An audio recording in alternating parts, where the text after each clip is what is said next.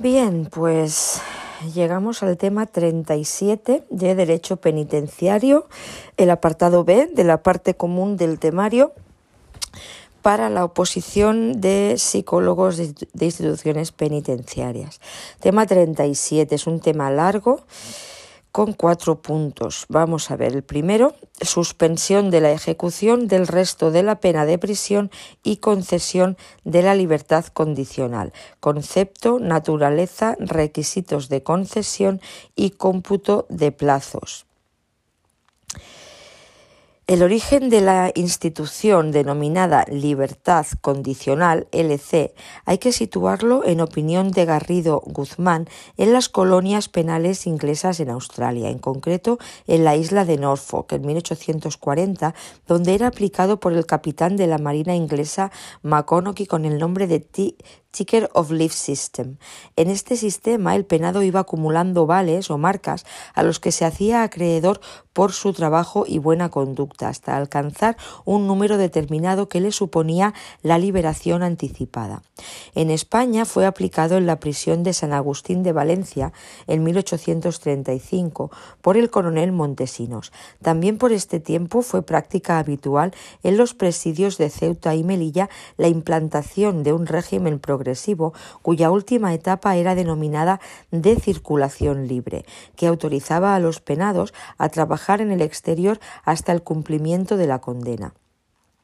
Surge así como un paso más en el desarrollo del sistema progresivo. En Europa aparece este instituto en el Código Zanardelli en el 1889. La legislación española regula por primera vez la libertad condicional en la Ley de 23 de julio de 1914, LEG 1914, en cuyo artículo 5 se considera a la libertad condicional como un medio de prueba de que el liberto se encuentra corregido, siendo incorporada a los códigos penales de 1928, 1932 y 1944 en aplicación de un sistema penitenciario gradual y científicamente individualizado, teniendo posteriormente cobijo en los artículos 98 y 99 del Código Penal, que fue publicado mediante decreto 3096 1973 de 14 de septiembre,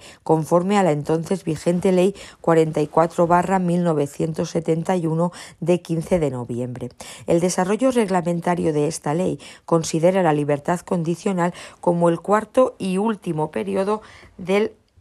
sistema progresivo. Nuestro ordenamiento jurídico actual regula esta institución esencialmente en el Código Penal, en la sección tercera, capítulo 3 del título tercero, de las formas sustitutivas de la ejecución de las penas privativas de libertad y de la libertad condicional, en los artículos 90 a 92. El artículo 93 ha sido derogado por Ley Orgánica 1-15 de 30 de marzo fijando los supuestos y condiciones es, eh, en que la misma es aplicable. Estos preceptos deben relacionarse con el articulado también concerniente a dicha institución que se recoge en nuestro ordenamiento penitenciario, en concreto en los artículos 67, 72, 74, 75.2 y 76.2b de la LOGP y en los artículos 192 a 201, 202.2, 200 203, 204, 205 y 273, apartado H del Reglamento Penitenciario, que la regula en el título 8 de la libertad condicional y de los beneficios penitenciarios, donde pese a estar, Pese a estar en capítulo separado de los beneficios penitenciarios, en el artículo 194 llega a denominársele como beneficio. La Ley Orgánica 1-15 de 30 de marzo modifica la regulación de libertad condicional del FP,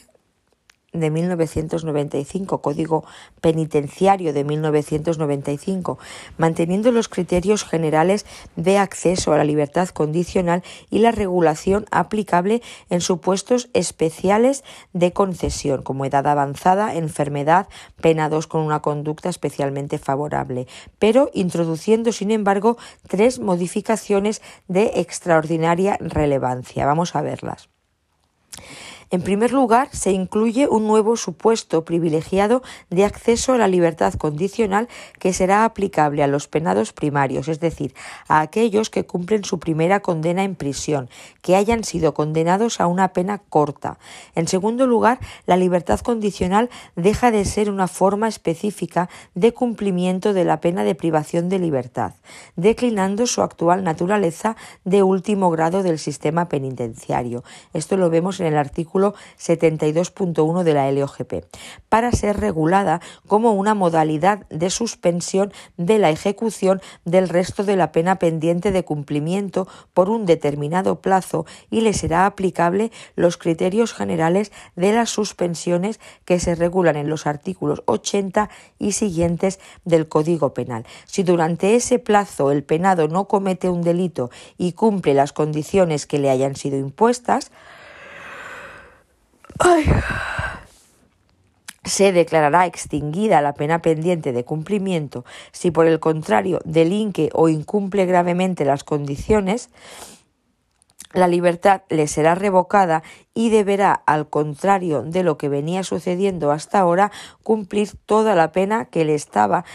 que le restaba sin abono del tiempo de la suspensión, ya que en este caso el tiempo en libertad condicional no le computará como tiempo de cumplimiento de condena.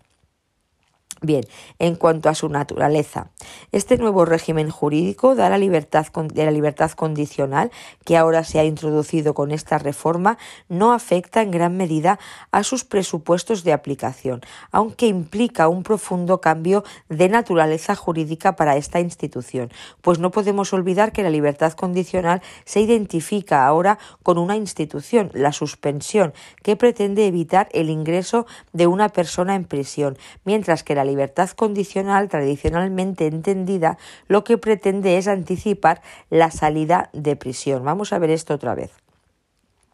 Este nuevo régimen jurídico de la libertad condicional, que ahora se ha introducido con esta reforma, no afecta en gran medida a sus presupuestos de aplicación, aunque sí que implica un profundo cambio de naturaleza jurídica, pues no podemos olvidar que la libertad condicional se identifica ahora con una institución, la, suspensión, que pretende evitar el riesgo de una persona en prisión, mientras que la libertad condicional, como se entendía tradicionalmente, lo que pretende es anticipar la salida de la prisión. Precisamente estas diferencias conceptuales han planteado no pocas dudas sobre la naturaleza de la institución de la libertad condicional, pues doctrinalmente han existido varios posicionamientos. Primero, un sector que considera que es un beneficio penitenciario que consiste en la posibilidad de cumplir en libertad el último periodo de la condena. Se sigue cumpliendo la condena aunque se esté en libertad. Y otro sector que es eh, cree que es únicamente un medio alternativo al cumplimiento tradicional, junto con la suspensión y la sustitución de la ejecución de las penas privativas de libertad, estas últimas aplicables antes de la ejecución de la pena. Por último, otro sector entiende que es una especie de libertad a prueba, pues durante ese tiempo la persona está bajo supervisión de los servicios sociales penitenciarios. En tercer lugar, se introduce la regulación del régimen de revisión de la prisión permanente revisable como un supuesto de libertad condicional o de suspensión de la ejecución de la pena. Bien, pues vamos a introducirnos en este, en este punto de suspensión de la ejecución del resto de la pena de prisión y concesión de la libertad condicional y vamos a ver su concepto, requisitos de concesión y cómputo de plazos. En cuanto al concepto, La libertad condicional puede definirse como la excarcelación del condenado a una pena privativa de libertad que se produce en el último tramo de la ejecución de la condena y, por tanto, antes de que haya extinguido totalmente la pena, siempre y cuando se considere que el condenado ha cumplido determinados requisitos exigidos por la normativa vigente. La decisión respecto a la concesión o no de la libertad condicional corresponde al juzgado de vigilancia penitenciaria. Por su parte, la instrucción eh, I-4 barra 2015 nos dice aspectos de la ejecución penal afectados por la reforma del Código Penal en la Ley Orgánica 1-2015 de 30 de marzo, publicada por la Secretaría General de Instituciones Penitenciarias el 29 de junio de 2015, nos señala que la libertad condicional deja de ser una forma específica de cumplimiento de la pena privativa de libertad para convertirse en la suspensión del resto de la pena pendiente de cumplimiento por un determinado plazo, que puede ser el que resta de condena u otro superior entre dos y cinco años, pero que en todo caso no podrá ser inferior a la duración de la parte pendiente de cumplimiento y que será computable desde la puesta en libertad del penado. Si durante ese plazo el penado no comete un delito y cumple las condiciones que le hayan sido impuestas, se declarará extinguida la pena pendiente de cumplimiento. Así pues, queda claro que se trata de la última fase del cumplimiento de la pena, si bien no es de concesión obligatoria ni automática. Supone cumplir la pena privativa de libertad sin estar privado de ella, a través de la suspensión acordada por el juez de vigilancia de la ejecución del resto de la pena. Pero sí, sometido a determinados controles y condiciones de conducta, cuyo incumplimiento puede dar lugar a la revocación de la misma y vuelta a la prisión sin que el tiempo transcurrido en libertad condicional sea computado como tiempo de cumplimiento de la condena. Así que ojito. Vamos a ver los requisitos de concesión. Establece el artículo 192 del reglamento penitenciario que los penados clasificados en tercer grado que reúnan los demás requisitos establecidos al efecto en el Código Penal cumplirán el resto de su condena en situación de libertad condicional conforme a lo dispuesto en dicho código. Veamos los presupuestos de aplicación. El Código Penal reformado por la Ley Orgánica 1-2015, mantiene los requisitos para la concesión en los cinco supuestos de libertad condicional existentes, con algunas modificaciones a las que haremos referencia.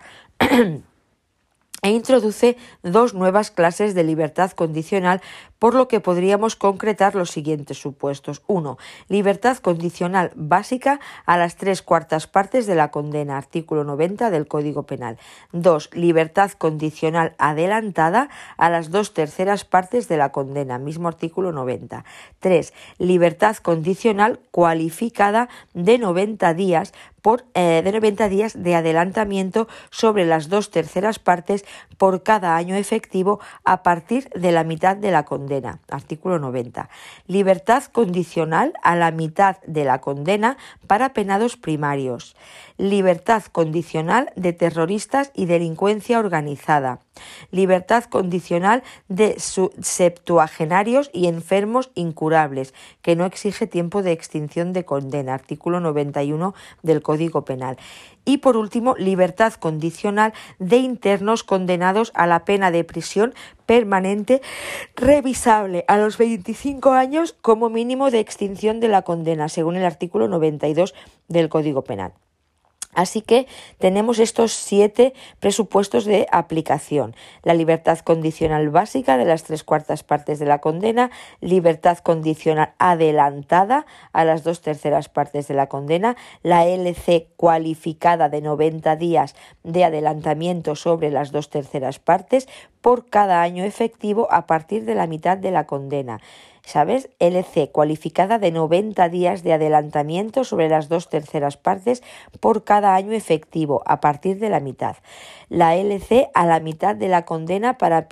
penados primarios. La LC de terroristas y delincuencia organizada. La LC de septuagenarios y enfermos incurables y la LC de internos condenados a la pena de prisión permanente revisable. Esta es a los 25 años como mínimo de extinción de la condena. Nos vamos ahora al régimen general. La libertad condicional básica, artículo 90.1 del Código Penal. Así pues, la libertad condicional básica se encuentra regulada en el artículo 90.1 del Código Penal y en los artículos 192 y siguientes del reglamento. El citado artículo 90.1 del Código Penal se pronuncia en los siguientes términos textuales. Nos dice que el juez de vigilancia penitenciaria acordará la suspensión de la ejecución del resto de la pena de prisión y concederá la libertad condicional al penado que cumpla los siguientes requisitos. A. Que se encuentre clasificado en tercer grado. B. Que haya extinguido las tres cuartas partes de la pena impuesta. Y C. Que haya observado buena conducta. Es decir, en el artículo 90.1 del Código Penal se pronuncian exactamente estos términos. Que el juez de vigilancia penitenciaria acordará la suspensión de la ejecución del resto de la pena de prisión y concederá la libertad condicional al penado cuando se cumplan los siguientes requisitos. A. Que se encuentre clasificado en tercer grado. B. Que haya extinguido las tres cuartas partes de la condena. Y C. Que haya observado buena conducta. Aunque es cierto que se suprime la referencia a que existe respecto de los sentenciados un pronóstico individualizado y favorable de reinserción social emitido en el informe final previsto en el artículo 67 de la LOGP, esto se suprime. Eh, contemplado en el artículo 90.1c, derogado eh, el artículo 90.1, o sea, el párrafo segundo, en la nueva redacción introducida por Ley Orgánica 1-2015, nos dice que para resolver sobre la suspensión de la ejecución del resto de la pena y concesión de la libertad condicional, el juez de vigilancia penitenciaria valorará la personalidad del penado, sus antecedentes, las circunstancias del delito cometido, la relevancia de los bienes jurídicos que podrían verse afectados por una reiteración en el delito, su conducta durante el cumplimiento de la pena, sus circunstancias familiares y sociales y los efectos que quepa esperar de la propia suspensión de la ejecución y del cumplimiento de las medidas que fueren impuestas. O sea, esto es el juez de vigilancia penitenciaria quien lo valorará para resolver sobre la suspensión de la ejecución del resto de la pena y concederle la libertad condicional. lo que nos decía antes el Código Civil, en la letra C se, se ha eliminado y se ha puesto esto, que ha de ser el juez de vigilancia penitenciaria que lo valore. Ello conlleva un pronóstico de baja peligrosidad criminal, como tácitamente advierte el artículo 90.5 en su párrafo tercero, que nos dice que, asimismo, el juez de vigilancia penitenciaria revocará la suspensión de la ejecución del resto de la pena y la libertad concedida cuando se ponga de manifiesto un cambio de las circunstancias que hubieran dado lugar a la suspensión que no permita mantener ya el pronóstico de falta de peligrosidad en que se fundaba la decisión adoptada. Asimismo, si sigue manteniendo la exigencia de la responsabilidad civil derivada del delito, artículo 90 90.1 párrafo segundo, que nos dice no se concederá la suspensión si el penado no hubiese satisfecho la responsabilidad civil derivada del delito en los supuestos y conforme a los criterios establecidos por los apartados 5 y 6 del artículo 72 de la Ley Orgánica 1 barra 1979 de 26 de septiembre General Penitenciaria. Esto sigue vigente. Antes de entrar en el, análisis de cada uno de los requisitos expuestos, debe desde ya dejarse apuntado que la libertad condicional únicamente está prevista para las penas privativas de libertad que en la redacción del Código Penal vigente son las siguientes. La prisión permanente revisable, la prisión, la localización permanente y la responsabilidad personal subsidiaria por impago de multa. Solo está prevista para las penas privativas de libertad de prisión prisión permanente revisable, localización permanente y responsabilidad personal subsidiaria por impago de multa. En consecuencia, no se prevé para penas de otra naturaleza, como por ejemplo las penas privativas de derechos que suelen acompañar como accesorias a las penas de prisión, que por tanto se cumplen siempre íntegramente. En principio, el ordenamiento jurídico español, a efectos de concesión de la libertad condicional, no prevé ninguna restricción por lo que se refiere a la duración de la pena. Así, no importa en principio cuál sea la duración de la pena o penas impuestas.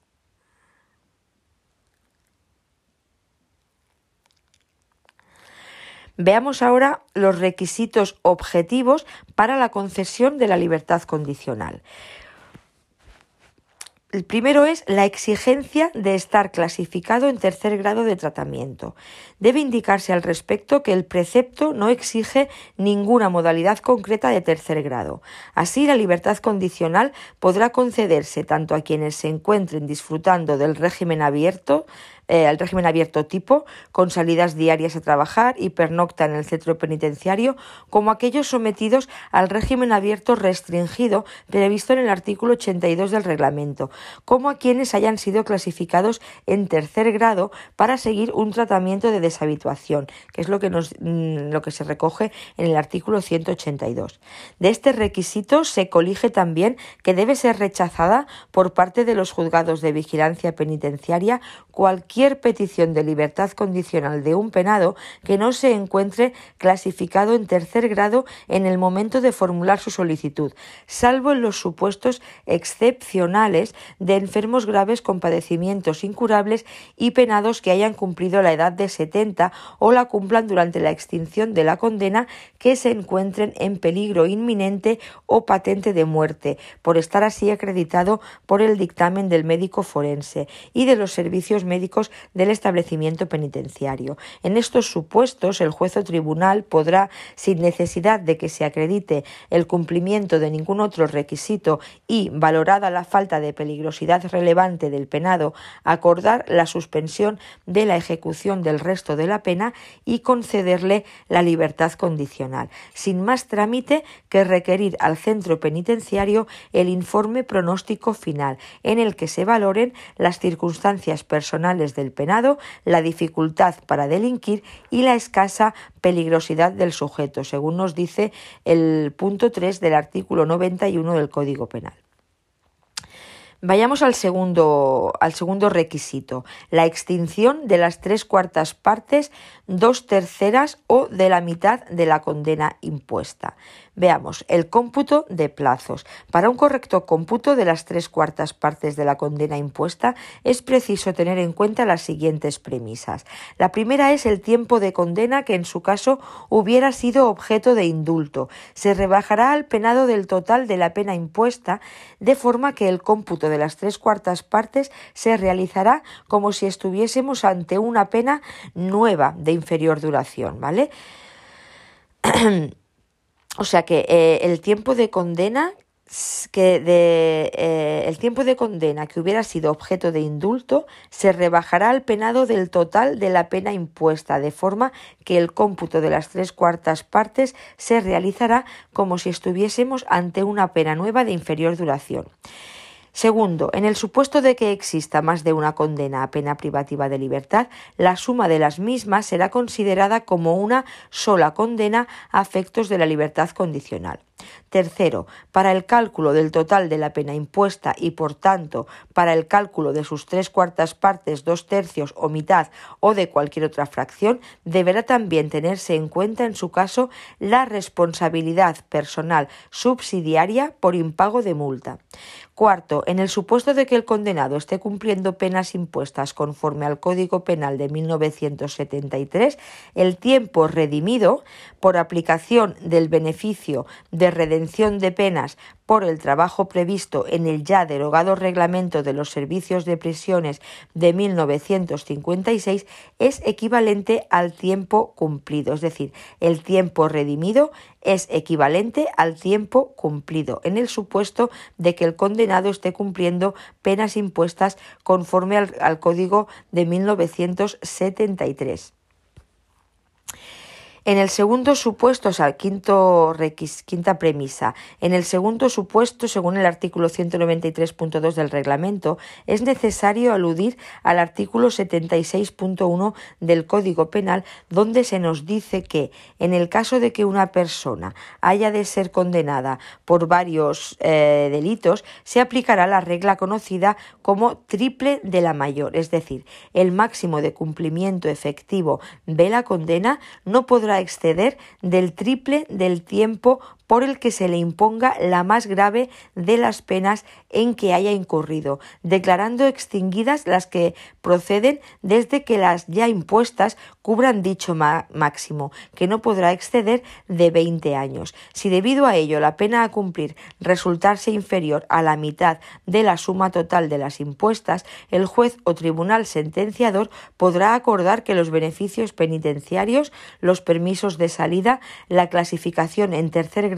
y el cómputo de tiempo para la libertad condicional se refieran a la totalidad de las penas impuestas en las sentencias. En estos casos, el juez de vigilancia, previo pronóstico individualizado y favorable de reinserción social y valorando en su caso las circunstancias personales del reo y la evolución del tratamiento reeducador, podrá acordar razonadamente, oídos el Ministerio Fiscal, instituciones penitenciarias y las demás partes, la aplicación del régimen general de cumplimiento. Si se tratase de delitos referentes a organizaciones y grupos terroristas y delitos de terrorismo del capítulo séptimo del título 22 del libro segundo de este código o cometidos en el seno de organizaciones criminales y atendiendo a la suma total de las penas impuestas, la anterior posibilidad solo será aplicable a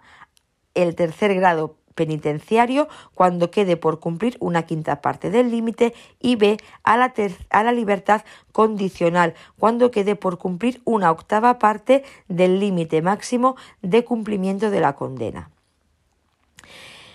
En cuanto a otros plazos de cumplimiento, vamos a ver la libertad condicional adelantada, artículo 90.2. Establece el artículo 90.2 del Código Penal que el juez de vigilancia penitenciaria también podrá acordar la suspensión de la ejecución del resto de la pena y conceder la libertad condicional a los penados que cumplan los siguientes requisitos. A. Que hayan extinguido dos terceras partes de su condena. B. Que durante el cumplimiento de su pena hayan desarrollado actividades laborales, culturales, ocupacionales, bien de forma continuada, bien con un aprovechamiento del que se haya derivado una modificación relevante y favorable de aquellas de, sus circunstancias personales relacionadas con su actividad delictiva previa. C. Que acredite el cumplimiento de los requisitos a que se refiere el apartado anterior, salvo el de haber extinguido tres cuartas partes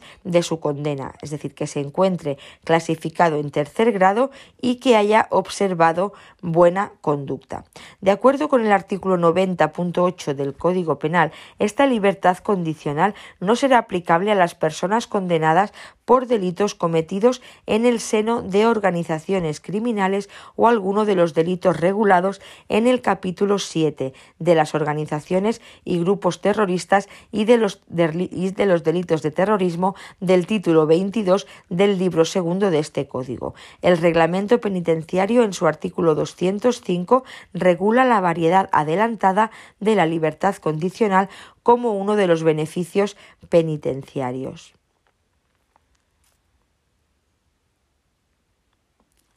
Vamos a ver un poquito más detalladamente esto de la regla conocida como triple de la mayor.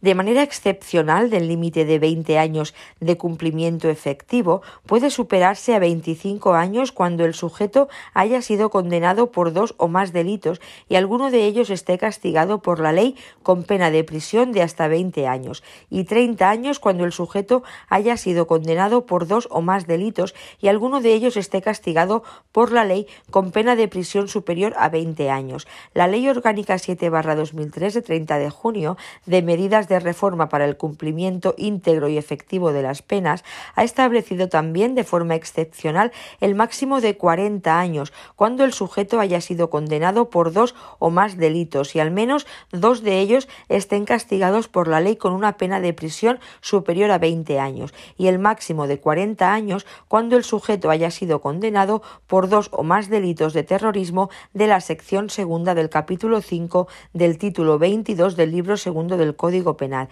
y alguno de ellos esté castigado por la ley con pena de prisión superior a 20 años. La Ley Orgánica 1 2015 de 30 de marzo ha introducido el apartado E cuando el sujeto haya sido condenado por dos o más delitos y al menos uno de ellos esté castigado por la ley con pena de prisión permanente revisable. Se estará a lo dispuesto en los artículos 92 y 78 bis. Aclarado esto, vamos a ver ahora la libertad condicional cualificada recogida en el artículo 90.2. Nos dice que, a propuesta de instituciones penitenciarias y previo informe del Ministerio Fiscal y de las demás partes, el juez de vigilancia penitenciaria podrá adelantar, una vez extinguida la mitad de la condena, la concesión de la libertad condicional en relación con el plazo previsto en el artículo 90.1 del Código Penal de dos terceras partes, hasta un máximo de 90 días por cada año transcurrido de cumplimiento efectivo de la condena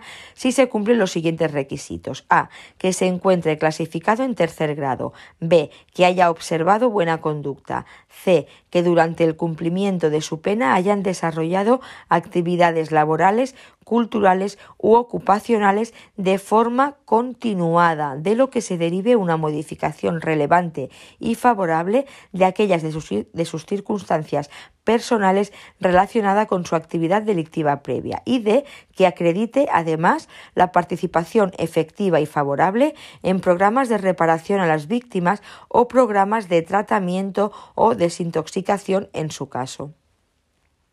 De acuerdo con el artículo 90.8 del Código Penal, esta libertad condicional no serán aplicables a las personas condenadas por la comisión de alguno de los delitos regulados en el capítulo 7 del título 22 del libro segundo de este Código o por delitos cometidos en el seno de organizaciones criminales. Veamos ahora la libertad condicional de internos primarios, de la que nos habla el artículo 90.3. En el apartado 3 del reformado artículo 90 del Código Penal se incluye un nuevo supuesto privilegiado de acceso a la libertad condicional que será aplicable a los penados que cumplen su primera condena de prisión, es decir, los internos primarios, siempre y cuando hayan sido condenados a una pena corta que no supere los tres años de duración, pena corta no más de tres años. En estos casos se adelantaría la posibilidad de obtener la condicional al cumplimiento de la mitad de la condena, si cumplen el resto de los requisitos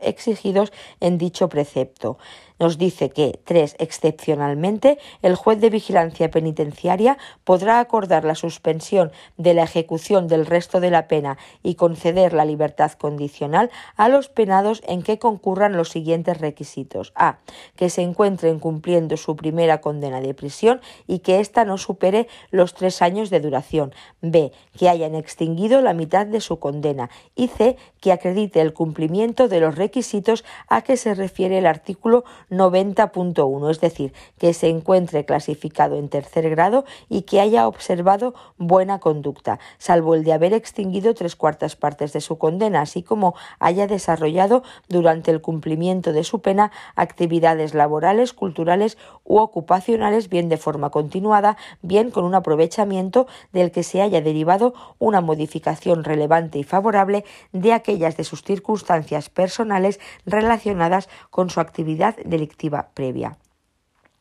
La I-4-2015 de la SGIP indica que la entrada en vigor de este precepto exigirá por parte de la Subdirección de Gestión del Centro que se identifique a los posibles beneficiarios de este nuevo precepto y que por el jurista se les informe debidamente de la posibilidad que tienen de solicitar la suspensión del resto de la conducta pendiente, sin perjuicio de la consideración penal de primario como aquel interno del que no constan antecedentes penales, al que incluso se equipararía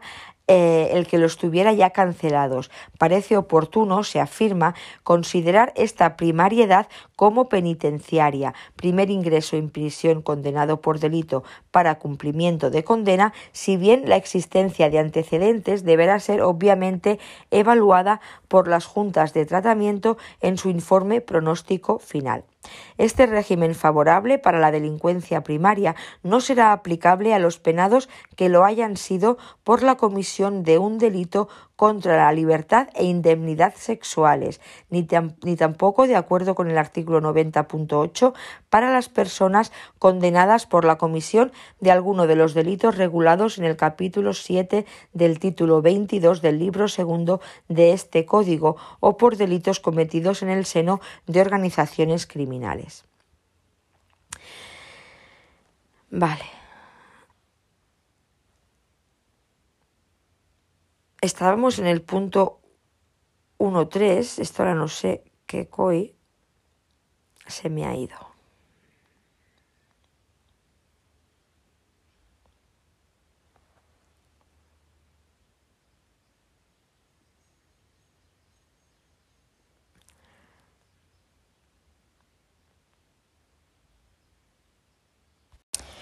Pues bien, como tercer requisito tenemos la satisfacción de la responsabilidad civil, recogida en el artículo 90.4. Dice la Ley Orgánica 7-2003 de cumplimiento íntegro y efectivo de las penas en su artículo 90.1 del Código Penal este requisito, cuya redacción se repite aquí para mayor comodidad en la consulta. Dice, no se entenderá cumplida la circunstancia anterior si el penado no hubiese satisfecho la responsabilidad civil derivada del delito en los supuestos y conforme a los criterios establecidos en el artículo 72.5 y 6 de la LOGP. La mención a la circunstancia anterior se refiere al pronóstico individualizado y favorable de inserción social. Por su parte, interesa aquí transcribir los criterios establecidos en el artículo 72.5 de la LOGP, también introducidos por la Ley Orgánica 7-2003, y dejar la referencia al artículo 72.6 de la LOGP para el momento en el que se analice la libertad condicional en supuestos de terrorismo. Por tanto, el artículo 72.5 de la LOGP se pronuncia como sigue.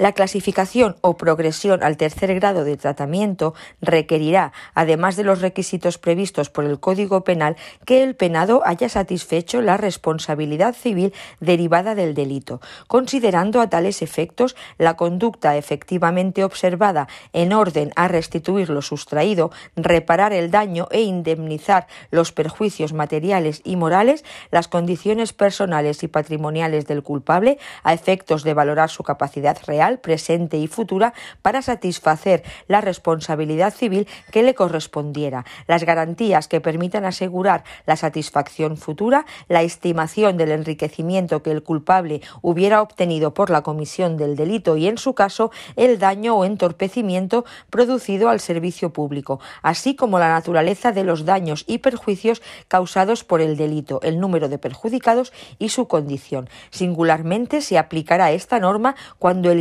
hubiera sido condenado por la comisión de alguno de los siguientes delitos. A. Delitos contra el patrimonio y contra el orden socioeconómico que hubieran revestido notoria gravedad y hubieran perjudicado a una generalidad de personas. B. Delitos contra los derechos de los trabajadores. C. Delitos contra la hacienda pública y la seguridad social. D. Delitos contra la administración pública comprendidos en los capítulos 5 al 9 del título 19 del libro 2 del Código Penal. Por su parte, el artículo 90.4 del Código Penal señala, en su punto 4, el juez de vigilancia penitenciaria podrá denegar la suspensión de la ejecución del resto de la pena cuando el penado hubiera dado información inexacta o insuficiente sobre el paradero de bienes u objetos cuyo decomiso hubiera sido acordado, no de cumplimiento conforme a su capacidad al compromiso de pago de las responsabilidades civiles a que hubiera sido condenado o facilite información inexacta o insuficiente sobre su patrimonio incumpliendo la obligación impuesta en el artículo 589 de la Ley de Enjuiciamiento Civil. También podrá denegar la suspensión de la ejecución del resto de la pena impuesta para alguno de los delitos previstos en el título 19 del libro 2 de este Código, cuando el penado hubiera eludido el cumplimiento de las responsabilidades pecuniarias o la reparación del daño económico causado a la Administración a que hubiere sido condenado. Por ello, es preciso que en el informe pronóstico final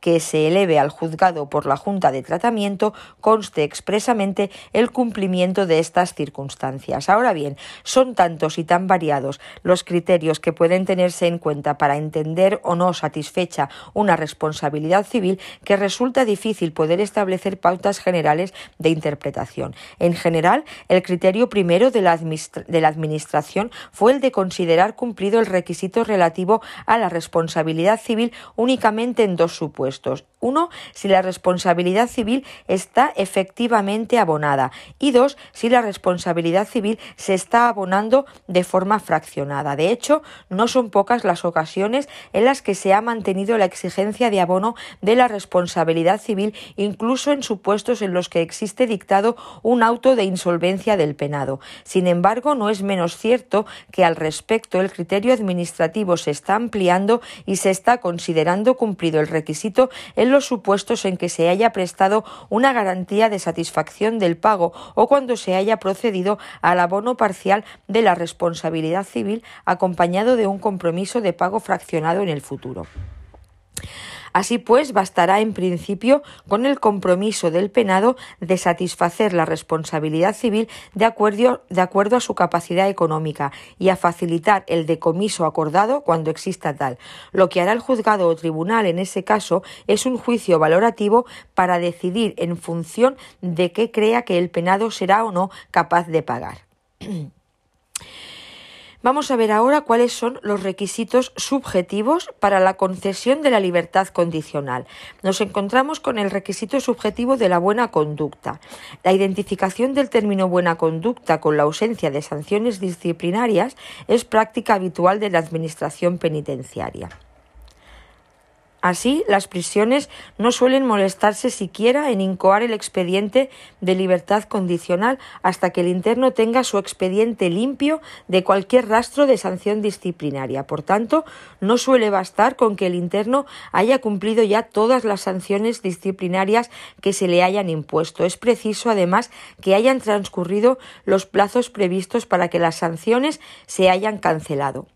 Otra, mm, eh, otro requisito subjetivo es el pronóstico individualizado y favorable de reinserción social. Ya hemos mencionado la supresión de la letra C del artículo 90.1 del Código Penal de la referencia expresa del informe pronóstico final del artículo 67 de la LOGP y su sustitución por criterios fundamentadores de la decisión del juez de vigilancia penitenciaria para resolver sobre la concesión de la libertad condicional enumerados en el actual artículo 90.1 del Código Penal, que dice para resolver sobre la suspensión de la ejecución del resto de la pena y concesión de la libertad condicional, el juez de vigilancia penitenciaria valorará la personalidad del penado, sus antecedentes, las circunstancias del delito cometido, la relevancia de los bienes jurídicos que podrían verse afectados por una reiteración en el delito, su conducta durante el cumplimiento de la pena, sus circunstancias familiares y sociales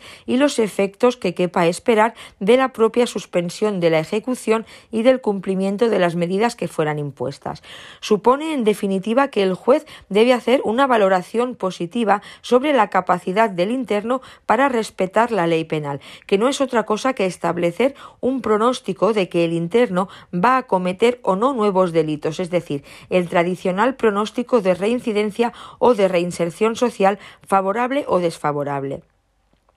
Esta valoración la puede obtener el juez de vigilancia bien de aquellos expertos que estime convenientes o a través de los miembros del equipo técnico de los centros penitenciarios. Por consiguiente, el informe pronóstico de reincidencia contemplado en el artículo 67 de la LOGP debe mantenerse, tal como reza en la I4 2015 SGIP en la remisión del expediente administrativo tramitado, lo que por otro lado se corresponde con la función de colaboración con la ejecución jurisdiccional de la pena que incumple a la Administración penitenciaria, cuanto más que no consta derogación del artículo 67 de la LOGP, con independencia de su valoración por parte de los juzgados de vigilancia penitenciaria, dado su carácter no vinculante. Vamos a ver este artículo 67 de la LOGP que dice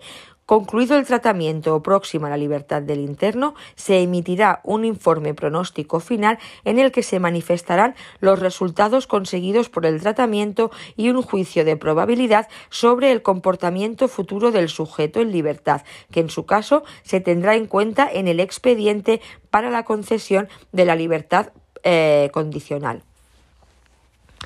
Este debe, este debe mantenerse. ¿eh?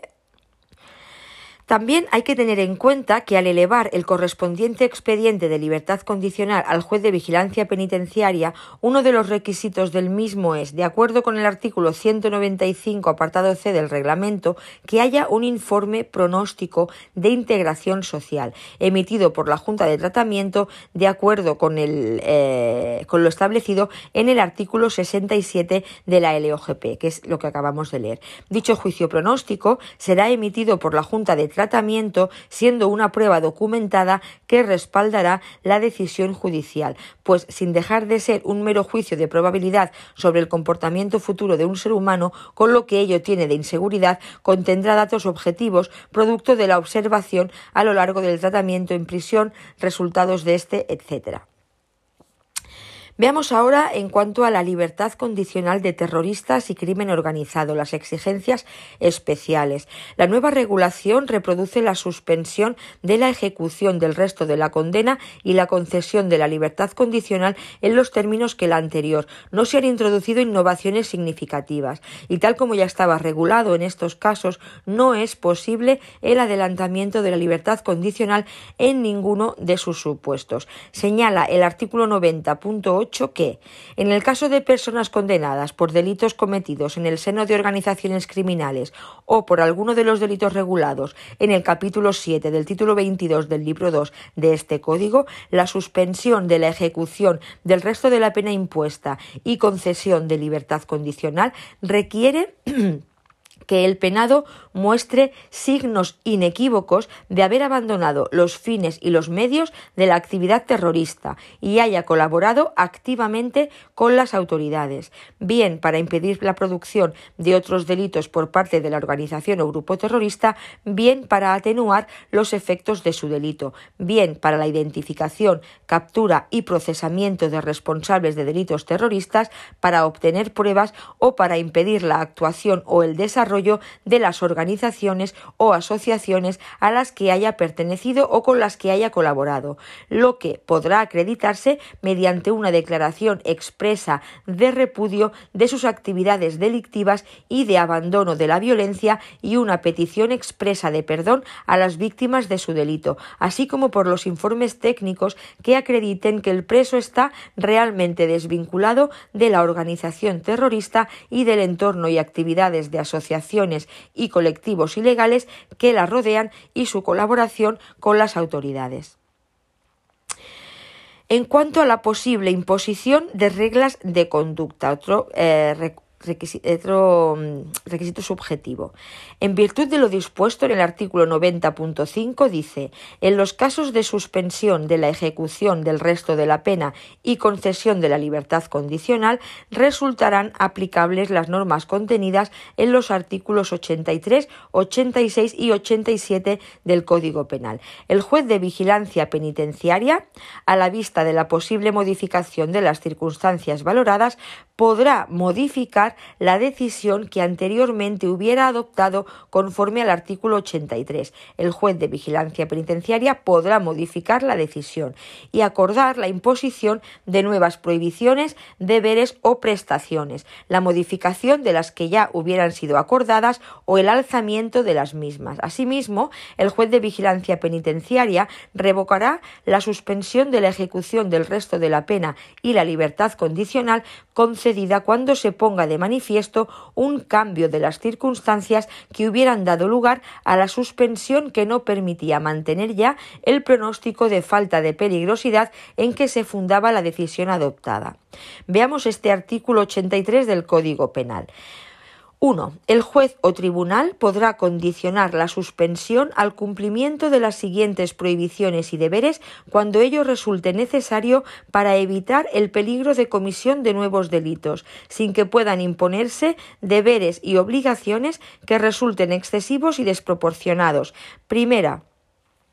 Prohibición de aproximarse a la víctima o a aquellos de sus familiares u otras personas que se determine por el juez o tribunal, a sus domicilios, a sus lugares de trabajo o a otros lugares habitualmente frecuentados por ellos, o de comunicar con los mismos por cualquier medio. La imposición de esta prohibición será siempre comunicada a las personas con relación a las cuales sea acordada. Segunda, prohibición de establecer contacto con personas determinadas o con miembros de un grupo determinado, cuando existan indicios que permitan suponer fundamentalmente que tales sujetos pueden facilitarle la ocasión para cometer nuevos delitos o incitarle a hacerlo. Tercera, mantener su lugar de residencia en un lugar determinado con prohibición de abandonarlo o ausentarse temporalmente sin autorización del juez o tribunal. Cuarta, prohibición de residir en un lugar determinado o de acudir al mismo cuando en ellos pueda encontrar la ocasión o motivo para contener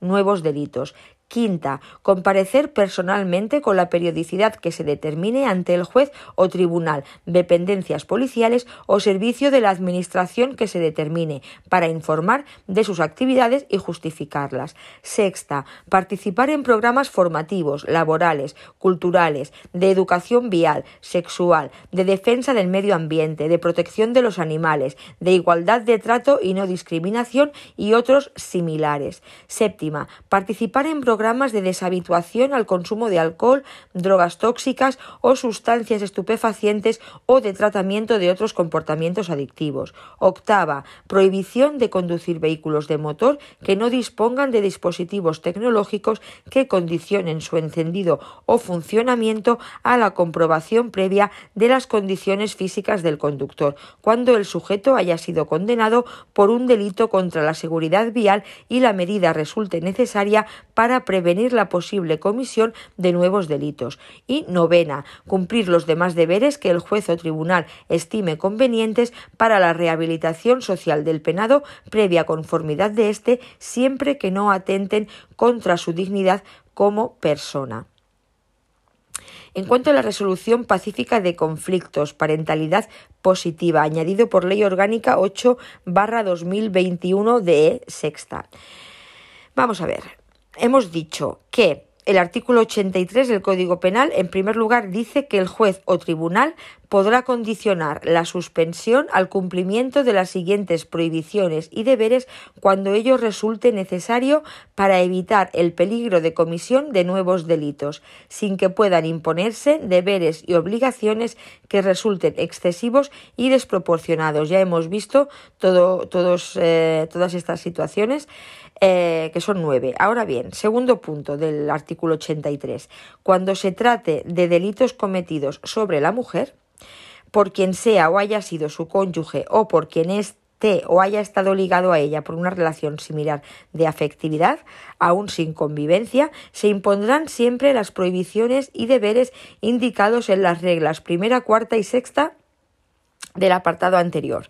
3. La imposición de cualquiera de las prohibiciones o deberes de las reglas primera, segunda, tercera o cuarta del apartado 1 de este artículo será comunicada a las fuerzas y cuerpos de seguridad del Estado que velarán por su cumplimiento. Cualquier posible quebrantamiento o circunstancia relevante para valorar la peligrosidad del penado y la posibilidad de comisión futura de nuevos delitos será inmediatamente comunicada al Ministerio Fiscal y al juez o tribunal de ejecución.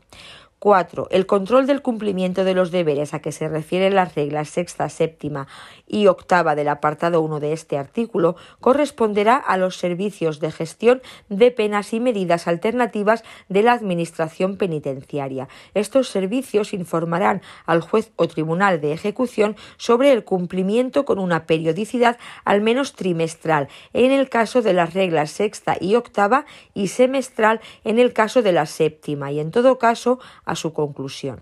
Asimismo, informarán inmediatamente de cualquier circunstancia relevante para valorar la peligrosidad del penado y la posibilidad de comisión futura de nuevos delitos, así como de los incumplimientos de la obligación impuesta o de su cumplimiento efectivo.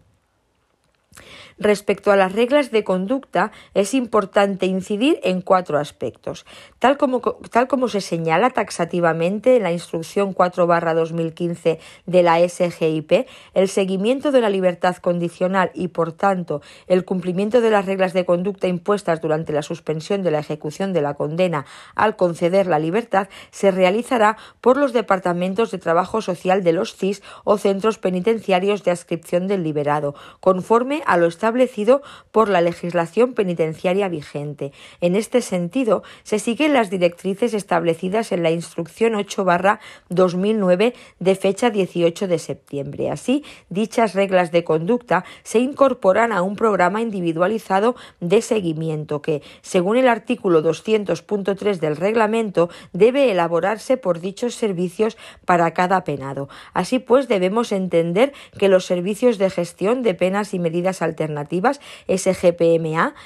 se ocuparán de la ejecución y seguimiento del resto de las modalidades de suspensión, las que hemos visto en el artículo 80 del Código Penal, y de las penas y medidas alternativas a la privación de libertad como trabajos en beneficio de la comunidad, sustituciones de condena y medidas de seguridad. Hay que tener en cuenta que, aunque pueda parecer una obviedad, la conducta exigible al liberado condicional, además obviamente del respeto a la ley penal, se circunscribe a las reglas de conducta que se impongan y que deben contenerse en el auto por el que se conceda la libertad condicional. Por tanto, no pueden exigirse otras reglas que las contenidas en dicho auto. También hay que tener en cuenta que el criterio 131 de los adoptados por los jueces de vigilancia penitenciaria TR de enero 2008 se pronuncia en los siguientes términos. Los jueces de vigilancia penitenciaria, tras haber resuelto favorablemente una libertad condicional, en momentos posteriores pueden fijar nuevas reglas de conducta en atención a la aparición sobrevenida de nuevos factores criminógenos y de la evolución de la propia conducta global del liberado. En este sentido, se regula en el artículo 85 del Código Penal lo siguiente. Durante el tiempo de suspensión de la pena y a la vista de la posible modificación de las circunstancias valoradas, el juez o tribunal podrá modificar la decisión que anteriormente hubiera adoptado conforme a los artículos 83 y 84 y acordar el alzamiento de todas o alguna de las prohibiciones, deberes o prestaciones que hubieran sido acordadas, su modificación o sustitución por otras que resulten menos gravosas.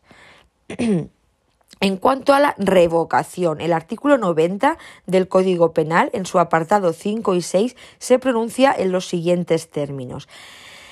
En los casos de suspensión de la ejecución del resto de la pena y concesión de la libertad condicional, resultarán aplicables las normas contenidas en los artículos 83, 86 y 87. El juez de vigilancia penitenciaria, a la vista de la posible modificación de las circunstancias valoradas, podrá modificar la decisión que anteriormente hubiera adoptado conforme al artículo 83 y acordar la imposición de nuevas prohibiciones, deberes o prestaciones la modificación de las que ya hubieran sido acordadas o el alzamiento de las mismas. Asimismo, el juez de vigilancia penitenciaria revocará la suspensión de la ejecución del resto de la pena y la libertad condicional concedida cuando se ponga de manifiesto un cambio de las circunstancias que hubieran dado lugar a la suspensión que no permita mantener ya el pronóstico de falta de peligrosidad en que se fundaba la decisión adoptada. 6. La revocación de la suspensión de la ejecución del resto de la pena y libertad condicional dará lugar a la ejecución de la parte de la pena pendiente de cumplimiento. El tiempo transcurrido en libertad condicional no será computado como tiempo de cumplimiento de la condena. Por su parte, la instrucción 4-2015 nos indica que las causas de revocación de las suspensiones de las condenas acordada desde la entrada en vigor de la reforma del, eh, del Código Penal son las siguientes. A. Por ser condenado por un delito cometido durante la suspensión y cuando ello ponga de manifiesto que la expectativa en la que se fundaba la decisión de suspensión adoptada ya no puede ser mantenida. Como vemos, ya no basta solamente cometer y ser condenado por un delito. Es necesario además que con ello se ponga de manifiesto que las expectativas de la reinserción se han frustrado. B. Por incumplir de forma grave o reiterada las prohibiciones y deberes que le hubieran sido impuestos conforme al artículo 83 del Código Penal o se sustraiga al control de la unidad penitenciaria encargada del seguimiento. Y C. Cuando se ponga de manifiesto un cambio de las circunstancias que hubieran dado lugar a la suspensión, que no permita mantener ya el pronóstico de falta de peligrosidad en que se fundaba la decisión inicial adoptada el tratamiento de la libertad condicional como una suspensión de la ejecución del resto de la condena conlleva el efecto de que su revocación conduce a la ejecución de la parte de la pena pendiente de cumplimiento. Así, el tiempo transcurrido en libertad condicional no podrá computarse como tiempo de cumplimiento o extinción de la condena. Bien, también se hace referencia a la pérdida de grado en el sentido de que la libertad condicional pasa a revestir la forma jurídica de suspensión de condena y no de último grado o fase de cumplimiento, con lo que debe entenderse que de conformidad con el artículo 72.1 de la LOGP, al acceder a la libertad condicional, el penado pierde su grado de clasificación. Si con posterioridad llega a revocarse la suspensión de la pena restante de cumplimiento y el penado reingresa en presión, entonces se procederá a su clasificación inicial, no a su regresión de grado. La instrucción 8-2009 detalla más específicamente en uno de sus apartados el procedimiento de revocación de la libertad condicional. Nos dice que el artículo 201 del reglamento penitenciario indica que si durante el periodo de disfrute de la libertad condicional el penado volviera a delinquir o inobservarse las reglas de conducta impuestas, el responsable de los servicios sociales comunicará estos extremos al juez de vigilancia para que éste adopte la resolución que proceda respecto a la revocación de la libertad condicional. En este sentido, cabe resaltar que el responsable último es el director del establecimiento, del centro penitenciario o del centro de inserción social, bajo cuya consideración deberá elevarse al juez de vigilancia la propuesta de revocación de la libertad condicional u otras comunicaciones incidentales sobre el liberado condicional, siendo un acuerdo colegiado el que queda certificado en el expediente de libertad condicional elevado al juez de vigilancia y correspondiente a la Junta de Tratamiento las propuestas sobre el liberado condicional, según artículo 273 del reglamento. Será este mismo órgano colegiado el que eleve al juez de vigilancia la propuesta de su modificación o revocación, aportando cuantos, datos puedan ser útiles eh, al juez de vigilancia para que éste adopte su resolución.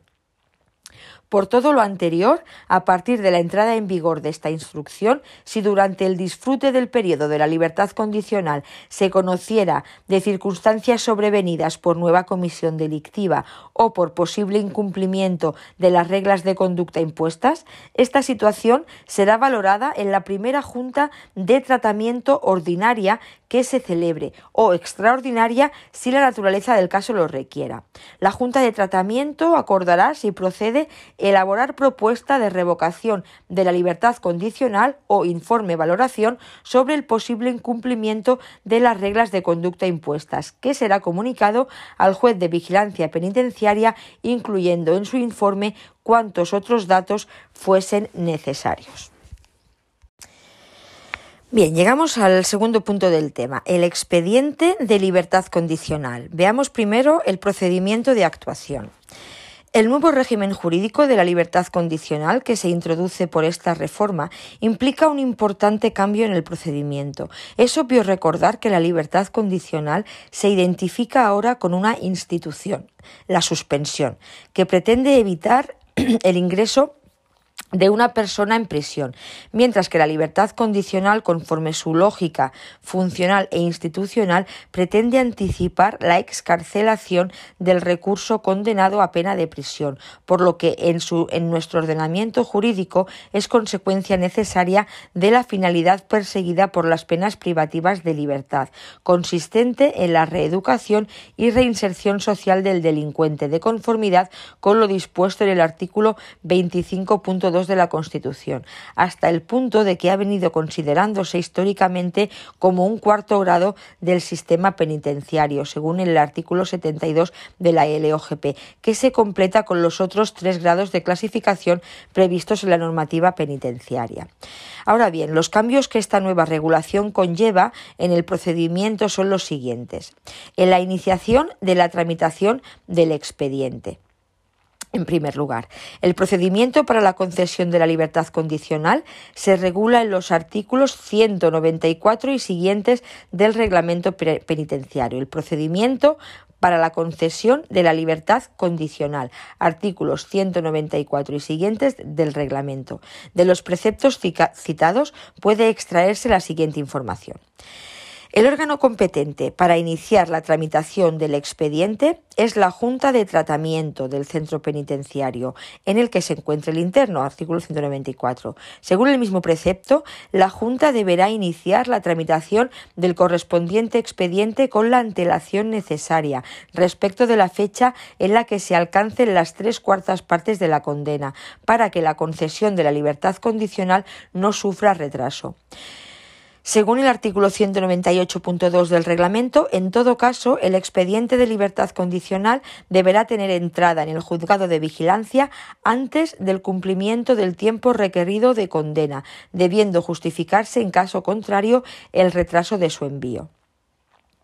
Sin embargo, el apartado 7 del reformado artículo 90 del Código Penal posibilita que la tramitación del expediente de libertad condicional se inicie a instancia del interesado. La primera duda que se plantea es si a partir de la reforma la iniciación del expediente de libertad condicional ha de ser exclusiva iniciativa del interno a similitud de los permisos de salida cuyo inicio para estudio de posible concesión o no requiere la previa solicitud de este por parte del interno. La instrucción 4-2015, teniendo en cuenta una interpretación lógica y sistemática de los preceptos que regulan esta materia, determina la forma de proceder de las juntas de tratamiento a partir del 1 de julio de la siguiente manera. Nos dice que, primero, en aquellos supuestos en que concurran los requisitos objetivos para la tramitación del expediente de suspensión de condena por libertad condicional, que son cumplimiento de las tres cuartas partes de la condena y clasificación en tercer grado de tratamiento, previa petición del interno, se procederá a incoar el expediente de libertad condicional con la suficiente antelación para que no sufra retraso su concesión, estableciendo el informe pronóstico final correspondiente. Si este fuera favorable, el expediente de libertad condicional se elevará al juez de vigilancia. En caso contrario, se le notificará al interno haciéndole saber el derecho que le asiste de impugnación ante el referido juez de vigilancia. Si el interno se encontrara en tercer grado y solicitara la libertad condicional adelantada y o la cualificada y se considera que no reúne los requisitos, se le notificará así al interno haciéndole saber el derecho que le asiste de impugnación ante el referido juez de vigilancia penitenciaria. En las mismas revisiones de grado se valorará la posibilidad o no por parte de la Junta de Tratamiento de elevar el expediente de nuevo sin las circunstancias hubieran cambiado. Segundo, si el interno solicita la suspensión de la ejecución de la pena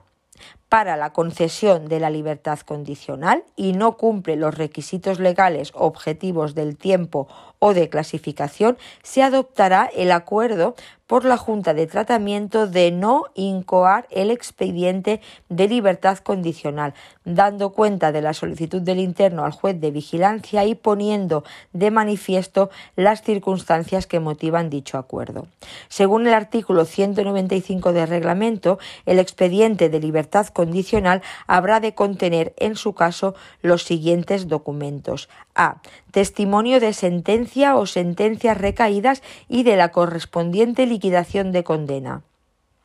B. Certificación acreditativa de los beneficios penitenciarios de la clasificación en tercer grado.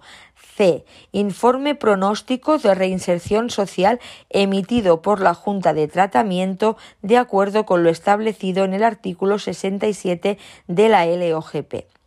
Atención aquí que la Ley Orgánica 8 2021 de 4 de junio, publicado en el BO el 5 de junio, de protección integral a la infancia y a la adolescencia a través de la disposición final tercera, añade un nuevo artículo en la LOGP, el 66 bis, que establece programas específicos para las personas internas condenadas por delitos relacionados con la violencia sobre la infancia y la adolescencia a fin de, evitar la reincidencia, así como el seguimiento de las mismas para la concesión de permisos y libertad condicional. En su disposición final tercera, por la que se modifica la Ley Orgánica 1-79 de 26 de septiembre General Penitenciaria, se introduce un artículo 66 bis en la Ley Orgánica, eh, la LOGP, con el siguiente contenido. Primero, la Administración Penitenciaria elaborará programas específicos para las personas internas que hayan sido condenadas por delitos relacionados con la violencia sobre la infancia y adolescencia, al objeto de desarrollar en ellos una actitud de respeto hacia los derechos de niños, niñas y adolescentes en los términos que se determinen reglamentariamente.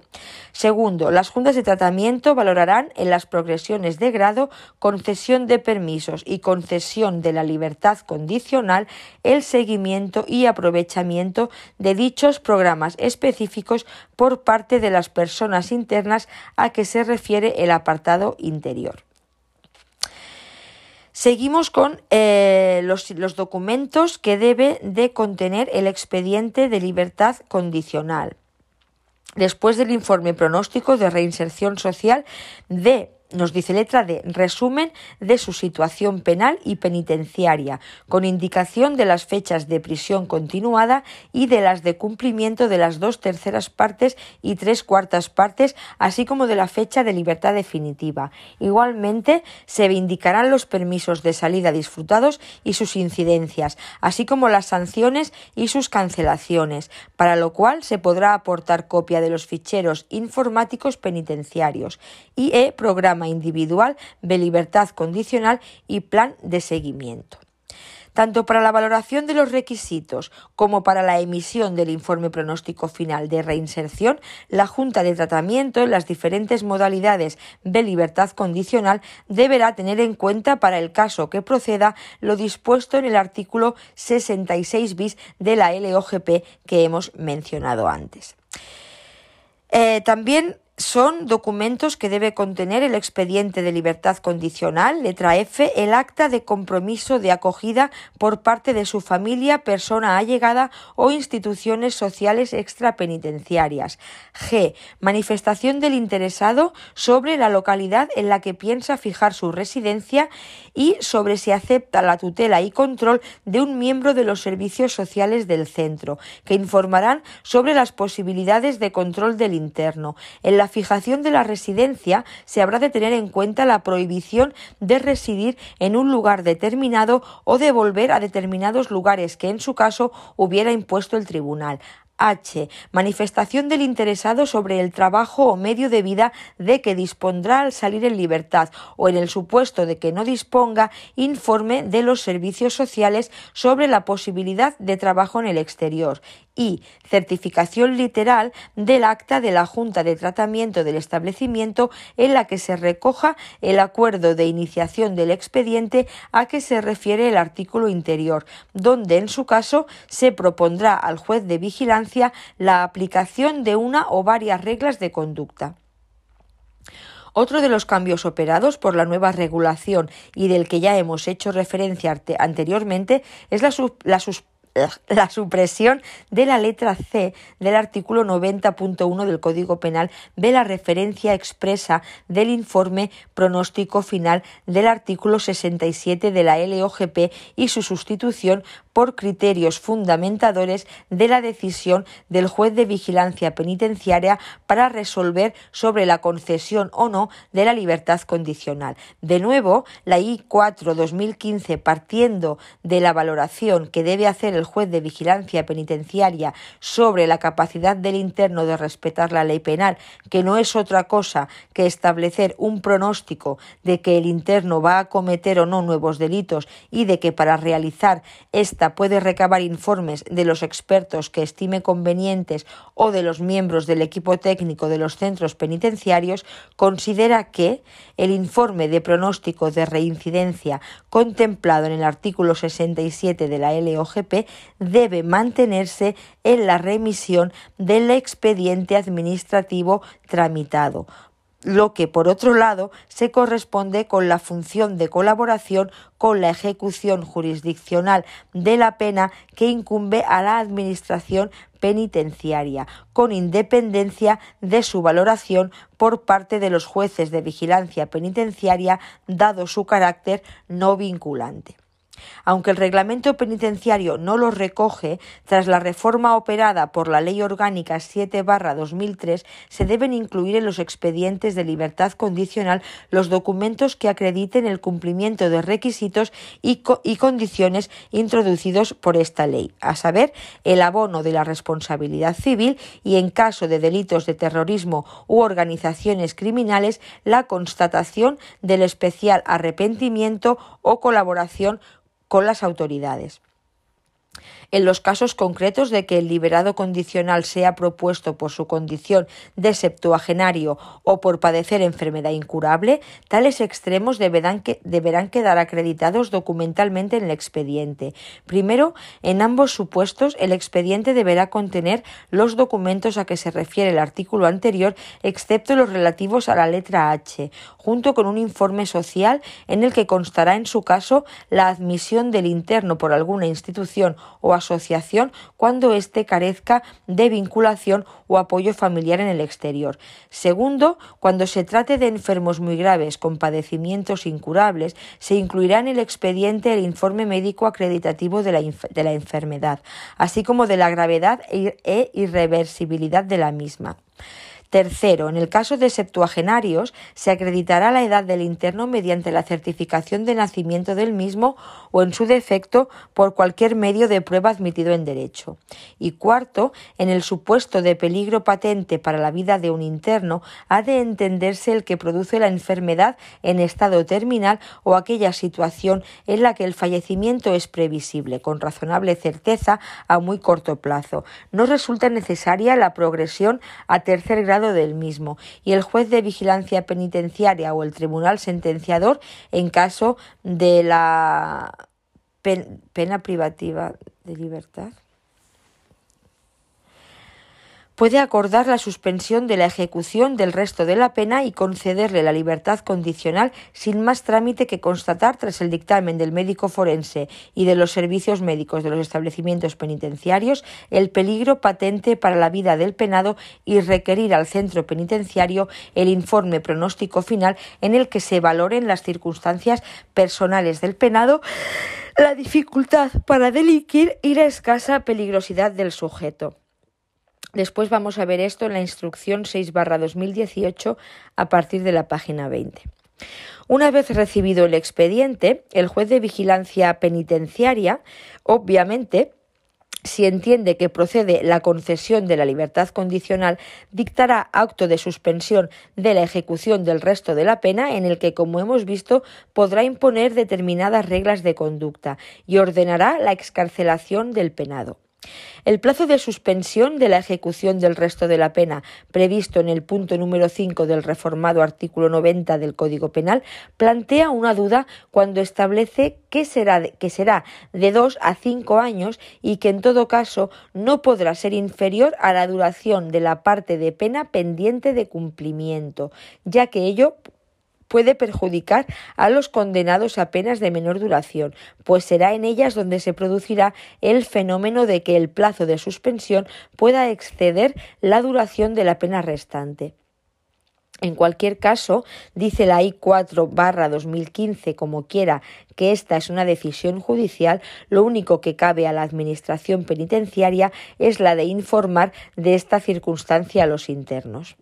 En cuanto a la excarcelación, según el artículo 199 del reglamento penitenciario, recibida en el establecimiento la resolución judicial de poner en libertad condicional a un penado, el director la cumplimentará seguidamente remitiendo copia al centro directivo y dando cuenta a la Junta de Tratamiento en la primera sesión que se celebre. Si el auto de libertad condicional se recibiera antes de la fecha de cumplimiento prevista, no se procederá a ejecutar la libertad hasta el mismo día de cumplimiento. Si en el tiempo que medie entre la elevación del expediente y la fecha de cumplimiento el penado observase mala conducta, se modificase su pronóstico o se descubriera algún error o inexactitud en los informes aportados al expediente, el director dará cuenta inmediata al juez de vigilancia penitenciaria a fin de que éste adopte la resolución que proceda. Por último, tengamos en cuenta que el plazo de suspensión y libertad condicional se computará desde la fecha de puesta en libertad del penado, según artículo 90.5 del CP. También cabe recordar que las propuestas de libertad definitiva de los liberados condicionales se llevarán a cabo en igual forma que para los demás penados, con la salvedad de que corresponderá efectuarlas al director del centro a que estén adscritos dichos liberados. En el expediente personal del liberado se extenderá la oportuna diligencia de libertad definitiva, expidiéndose y remitiéndose certificaciones de ésta al tribunal sentenciador y al juez de vigilancia. Bien, veamos aquí un documento Formación Inicial Cuerpo Superior de Técnicos de Instituciones Penitenciarias, OEP 2018 y 2019. Ampliación del apartado segundo, el expediente de libertad condicional. Libertad condicional, fases del procedimiento de la libertad condicional. Libertad condicional. La libertad condicional es una modalidad de bien suspensión condicional del resto de la pena de prisión, bien ejecución de la pena de prisión fuera del establecimiento penitenciario para aquellos penados a quienes se hubiere concedido aquella según la regulación anterior a la reforma del Código Penal operada por la Ley Orgánica 1 2015, implicando en ambos supuestos la excarcelación del reo antes de cumplir en su totalidad la condena impuesta. De esta manera, la libertad condicional se concibe como una de las instituciones penitenciarias donde se hace más visible el fin de resocialización de las penas privativas de libertad debido a que el penado se reintegra a su medio comunitario durante el tramo previo a la remisión definitiva de la pena o al licenciamiento definitivo según la regulación adoptada en uno u otro caso.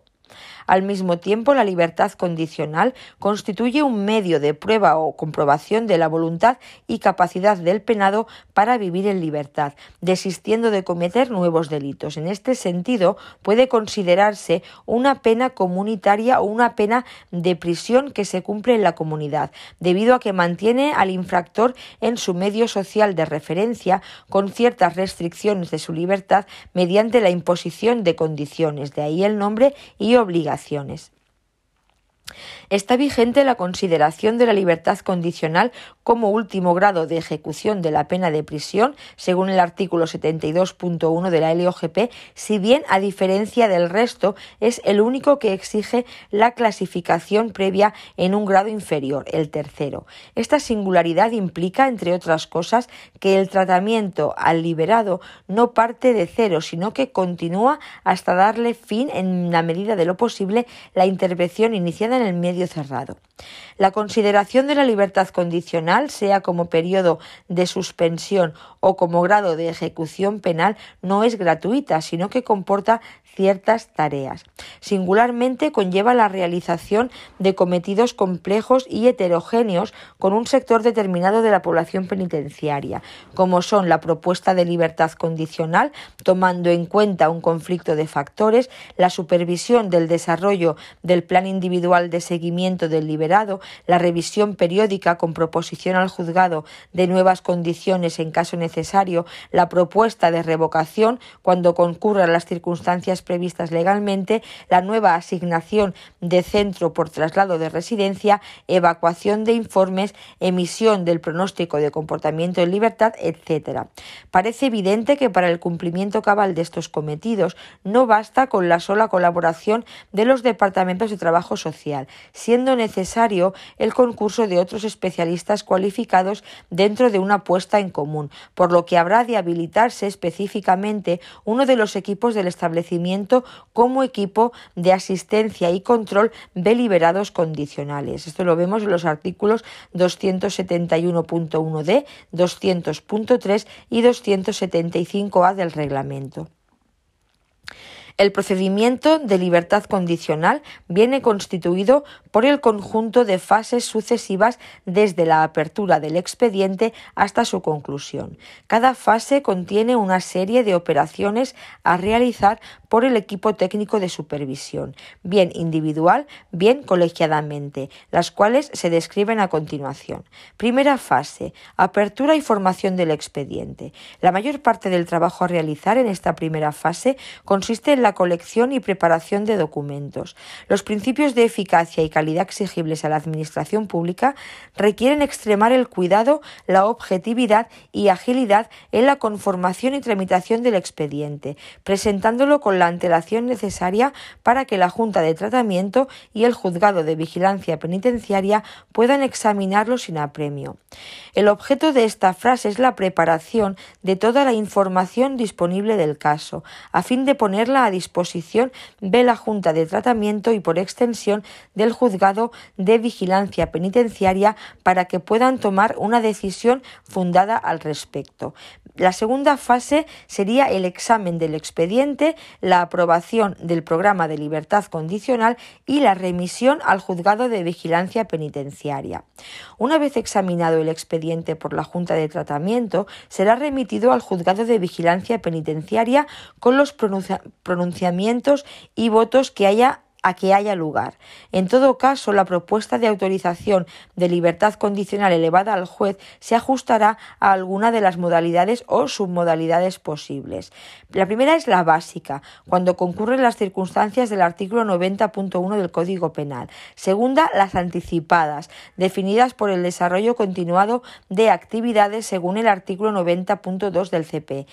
Después están los primarios, según la regulación del artículo 90.3. Organizaciones criminales, según regulación del artículo 90.8. Septuagenarios o enfermos muy graves con padecimientos incurables, motivada por razones humanitarias derivadas de la mayor edad o afección, según artículo 91. Y cumplimiento en el extranjero, definida por el disfrute de la libertad condicional en el país de residencia de extranjeros sin residencia legal en España o naciones residentes en el extranjero conforme al artículo o nacionales residentes en el extranjero conforme al artículo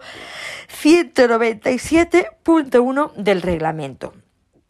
Por consiguiente, los programas de seguimiento del liberado variarán en función de la modalidad de libertad condicional, seleccionada según las características de cada caso, partiendo de una única estructura básica.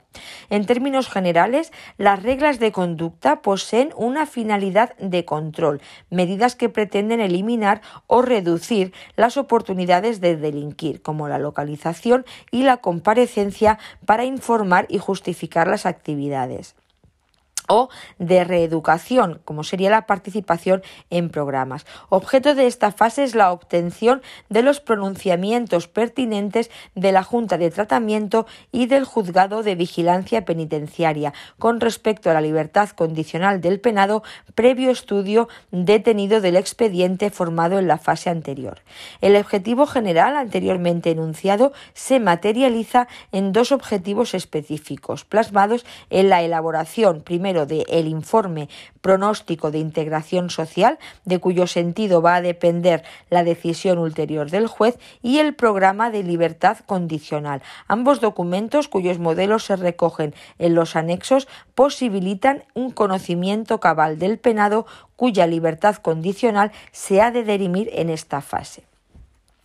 Tenemos después la tercera fase, que sería la excarcelación, seguimiento y control del liberado, revisando su situación en caso necesario. A ver, una vez excarcelado el penado, emprenderá el programa individual de la libertad condicional que le ha sido notificado, cuyo contenido sigue dos líneas de actuación fundamentales. Una encaminada a completar el tratamiento penitenciario y otra dirigida al cumplimiento de los deberes y obligaciones impuestos. En todo caso, el liberado, al aceptar la tutela y control por los servicios penitenciarios, se compromete a facilitar la labor de seguimiento comunicando puntualmente a su agente de libertad condicional cualquier cambio o incidencia acaecidos y siendo consciente de que el incumplimiento de estas obligaciones conllevará la revocación de la libertad condicional y el reingreso en prisión. Al revisar los incidentes de la libertad condicional,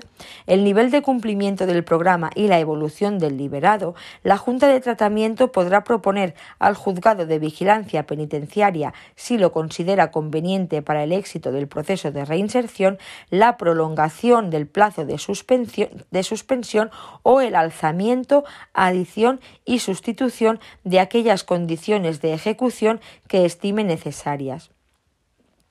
En el supuesto de ocurrencia de incidencias relevantes sobrevenidas, como condenas por delitos cometidos durante el periodo de suspensión que pongan de manifiesto que las expectativas que fundamentaron la suspensión no se pueden mantener, incumplimiento grave o reiterado de prohibiciones y o deberes, sustracción al control del personal de la Administración penitenciaria, impago de la responsabilidad civil derivada del delito, nuevas causas penadas por hechos anteriores a la salida en libertad condicional que modifican la fecha de cumplimiento, etcétera, previo informe de los responsables de la supervisión del liberado, la Junta de Tratamiento propondrá al Juzgado de Vigilancia Penitenciaria la revocación de la libertad condicional o cursará las comunicaciones incidentales que considere oportunas. Objeto de esta tercera fase es el control del liberado, mediante el seguimiento puntual de sus vicisitudes, como son cambios de acogida, traslados de residencia, desplazamientos fuera de la jurisdicción, etcétera, y la verificación escrupulosa del cumplimiento del programa individual, especialmente de las reglas de conducta impuestas por el juez, con dación de cuenta en caso de detectarse alteraciones o irregularidades a los órganos resolutorios, es decir, a la Junta de Tratamiento y al Juzgado de Vigilancia Penitenciaria. Adecuación de las condiciones jurídico-formales de ejecución a la situación real del liberado en función de la evolución manifestada, poniendo, proponiendo eventualmente al juzgado de vigilancia penitenciaria la modificación de las obligaciones y reglas de conducta originales o incluso la revocación del beneficio en los supuestos previstos en el Código Penal, artículo 90.5 y 6, en relación con el 86. Y por último tenemos la cuarta fase, finalización, resultados y conclusión del expediente. Llegando a término el periodo de libertad condicional, es el momento de concluir el expediente, no sin antes practicar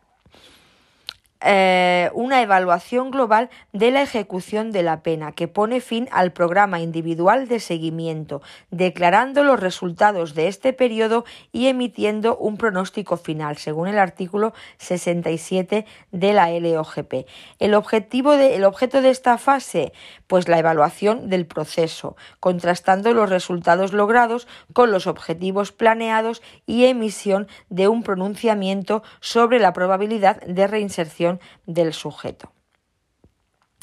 Y ahora tenemos aquí una serie de anexos.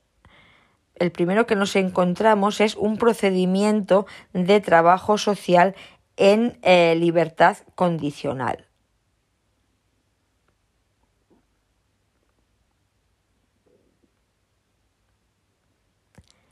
que no lo voy a grabar, sino que le podemos echar un ojo. Bueno, podemos mencionarlo, venga. Vamos a ver este procedimiento de trabajo social en libertad condicional. Nos dice 3. Atención en libertad condicional. 3.1. Fase de elaboración del expediente. Aquí el responsable es el trabajador social.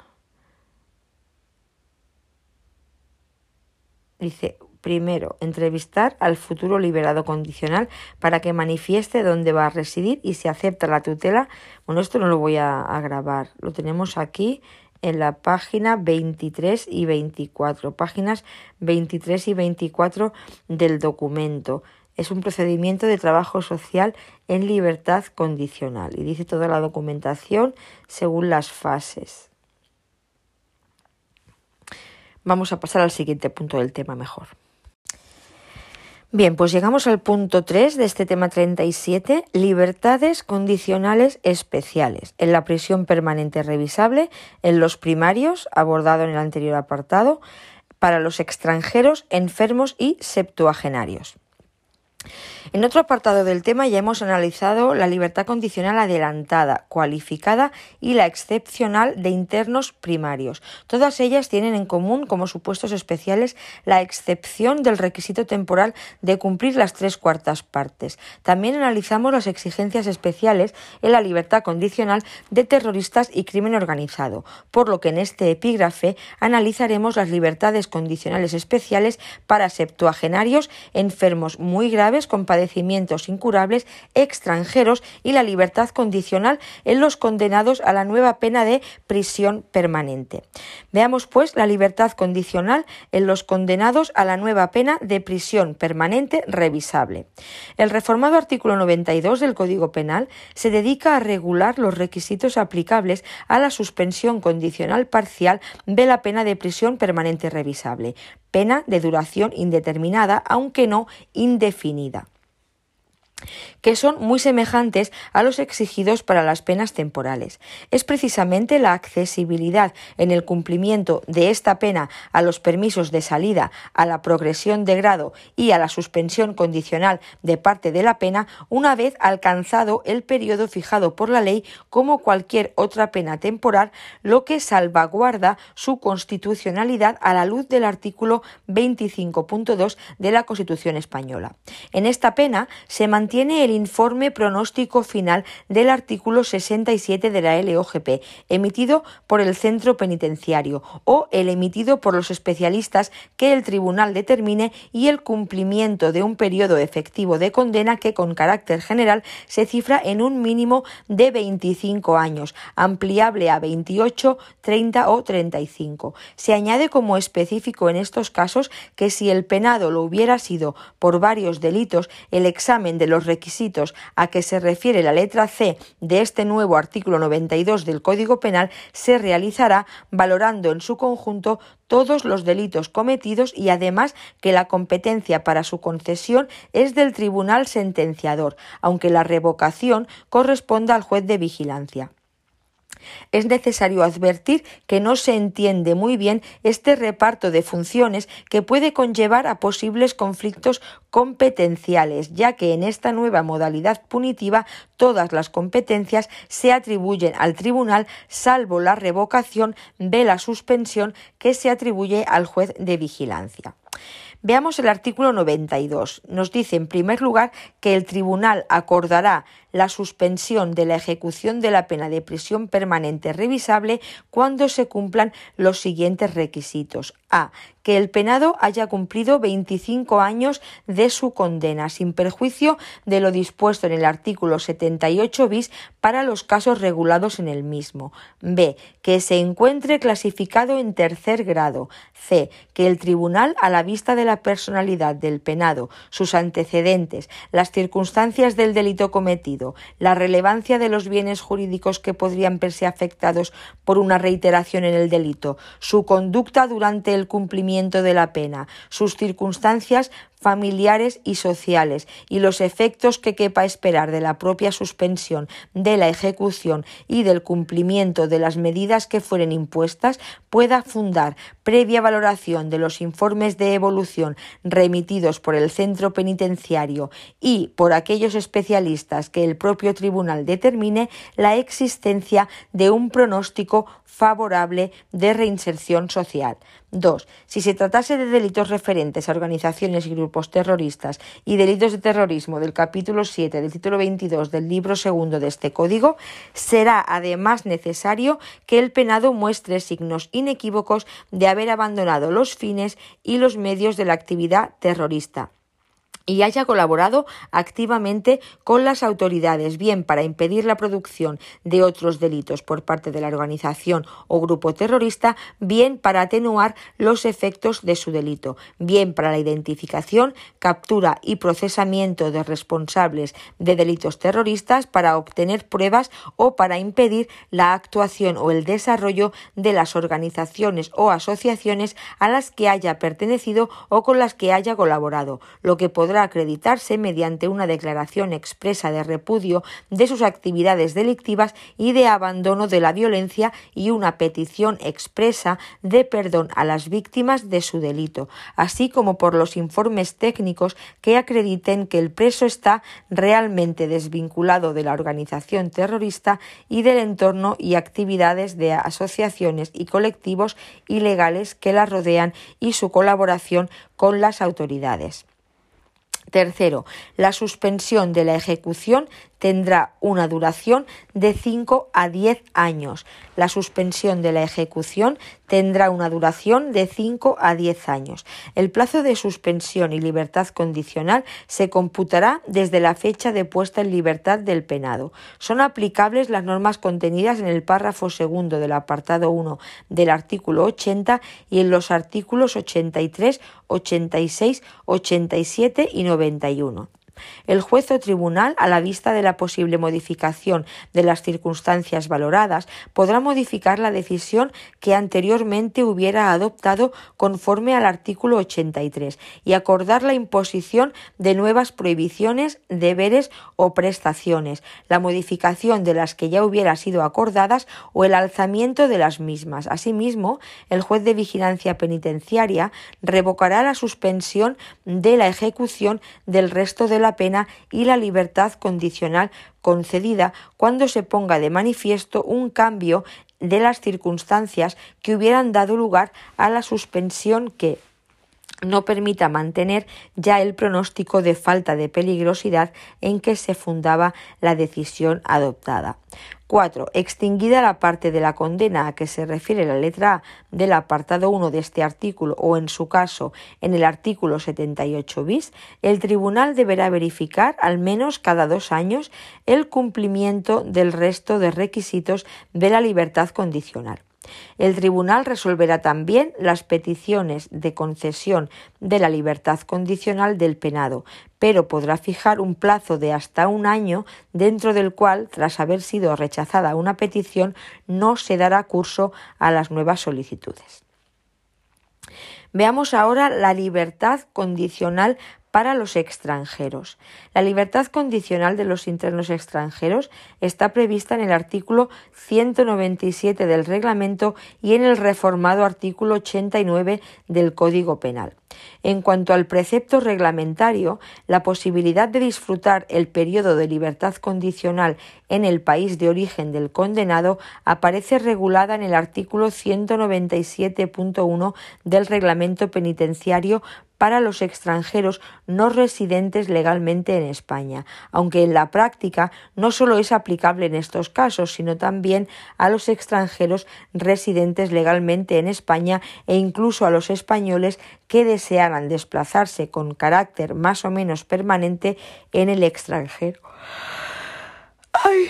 Veamos lo que nos dice este punto 1 del artículo 197 del reglamento. Dice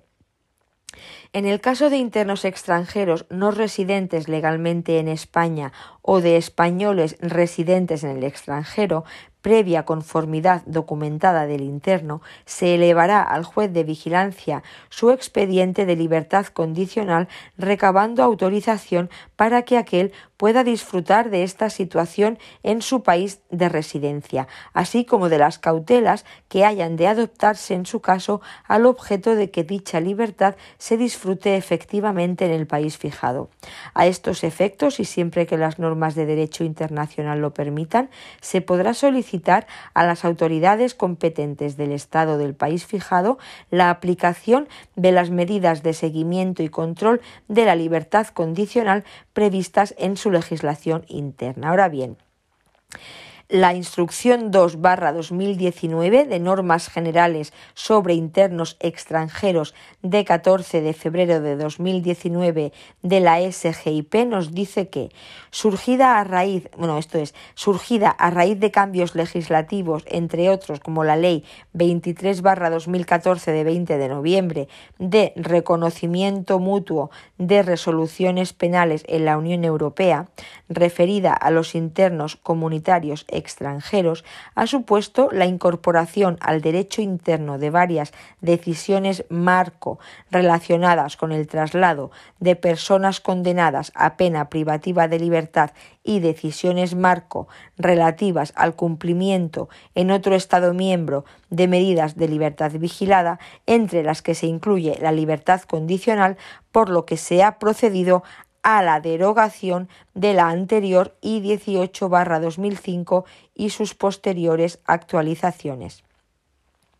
Dicha instrucción viene a regular los trámites para el cumplimiento de la libertad condicional en el país de origen, nacionalidad o residencia, en los supuestos en los que no se haya acordado sustituir la condena por la expulsión, o bien en los que se haya resuelto el cumplimiento íntegro de la condena o cuando se trate de internos españoles que residan en el extranjero y en todo caso con el consentimiento expreso para ello por parte del interno manifestado por escrito, la Junta de Tratamiento podrá iniciar los trámites necesarios para cumplir la libertad condicional en su país de origen, nacionalidad o residencia. Bien, veamos la tramitación. Próximo el cumplimiento de las tres cuartas partes, de las dos terceras partes o de la mitad de la condena, conforme a lo establecido en la normativa penitenciaria, se elevará el expediente de libertad condicional del interno extranjero al juez de vigilancia penitenciaria, que incluirá la petición expresa del interno de cumplir la libertad condicional en su país de origen o residencia. Dicha propuesta se comunicará al Ministerio Fiscal junto con informe de su situación penal y penitenciaria. Con el fin de garantizar que el interno cumpla la libertad condicional en su país, se solicitará al juez de vigilancia en el expediente de libertad condicional que autorice las medidas de control necesarias para garantizar la salida efectiva, así como las reglas de conducta que le impidan regresar a España antes de la fecha prevista de extinción de la condena sin la previa autorización de dicho órgano judicial. En cuanto a la concesión, recibido en el centro la resolución judicial autorizando a cumplir en su país de origen, nacionalidad o de residencia el periodo de libertad condicional, se remitirá de forma inmediata copia de la misma a la Comisaría Provincial de Policía, solicitando que se adopten las medidas necesarias tendentes a asegurar la salida efectiva del territorio nacional del interno. En cuanto al cumplimiento de la libertad condicional en otro Estado miembro por parte de los internos comunitarios, en base al derecho interno y a la normativa europea relativas a la aplicación del principio de reconocimiento mutuo de resoluciones de libertad vigilada con miras a la vigilancia de las medidas de libertad vigilada y las penas sustitutivas, entre las que se encuentra la libertad condicional, los ciudadanos comunitarios que deseen disfrutar de la libertad condicional en otro Estado miembro distinto de España podrán solicitarlo al juzgado de vigilancia para su transmisión. Bien, tramitación. Próximo el cumplimiento de las tres cuartas partes, de las dos terceras partes o de la mitad de la condena conforme a lo establecido eh, en la normativa penitenciaria, se elevará el expediente de libertad condicional del interno extranjero al juez de vigilancia penitenciaria que incluirá la petición expresa del interno de cumplir la libertad condicional en otro Estado miembro, dado que se trata de un procedimiento que puede demorarse en el tiempo por las exigencias procesales requeridas, por ejemplo, consultas previas, traducción de documentos, etc. Se velará porque la tramitación del expediente se realice con la mayor celeridad posible y, en consecuencia, se elevará al menos con seis meses de antelación a la fecha concreta de libertad condicional, especialmente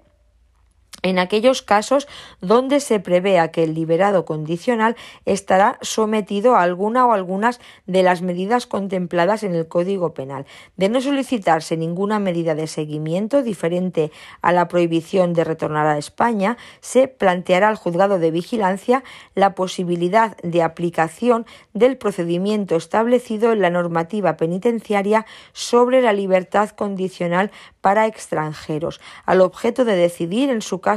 el procedimiento a seguir, por lo que en este último caso se procederá como se señala en el apartado anterior. En cuanto a la concesión, bien, recibido en el centro la resolución judicial autorizando a cumplir en su país de origen, nacionalidad o residencia el periodo de libertad condicional, se remitirá de forma inmediata copia de la misma a la Comisaría Provincial de Policía, solicitando que se adopten las medidas necesarias tendentes a asegurar la salida efectiva del territorio nacional del interno. Finalmente, dada su relevancia, conviene destacar la referencia que hace la instrucción respecto a las actividades laborales en régimen abierto o en libertad condicional, cuando la condena de un penado extranjero no haya sido sustituida por la expulsión, en cuanto que la subdelegación del Gobierno o delegación del Gobierno en las comunidades autónomas uniprovinciales podrá conceder validez de autorización de trabajo a la resolución de la Secretaría General de Instituciones Penitenciarias de clasificación en tercer grado o al auto del juez de vigilancia por el que acuerda dicha clasificación o la concesión de libertad condicional, siempre que el penado reúna una de las siguientes condiciones.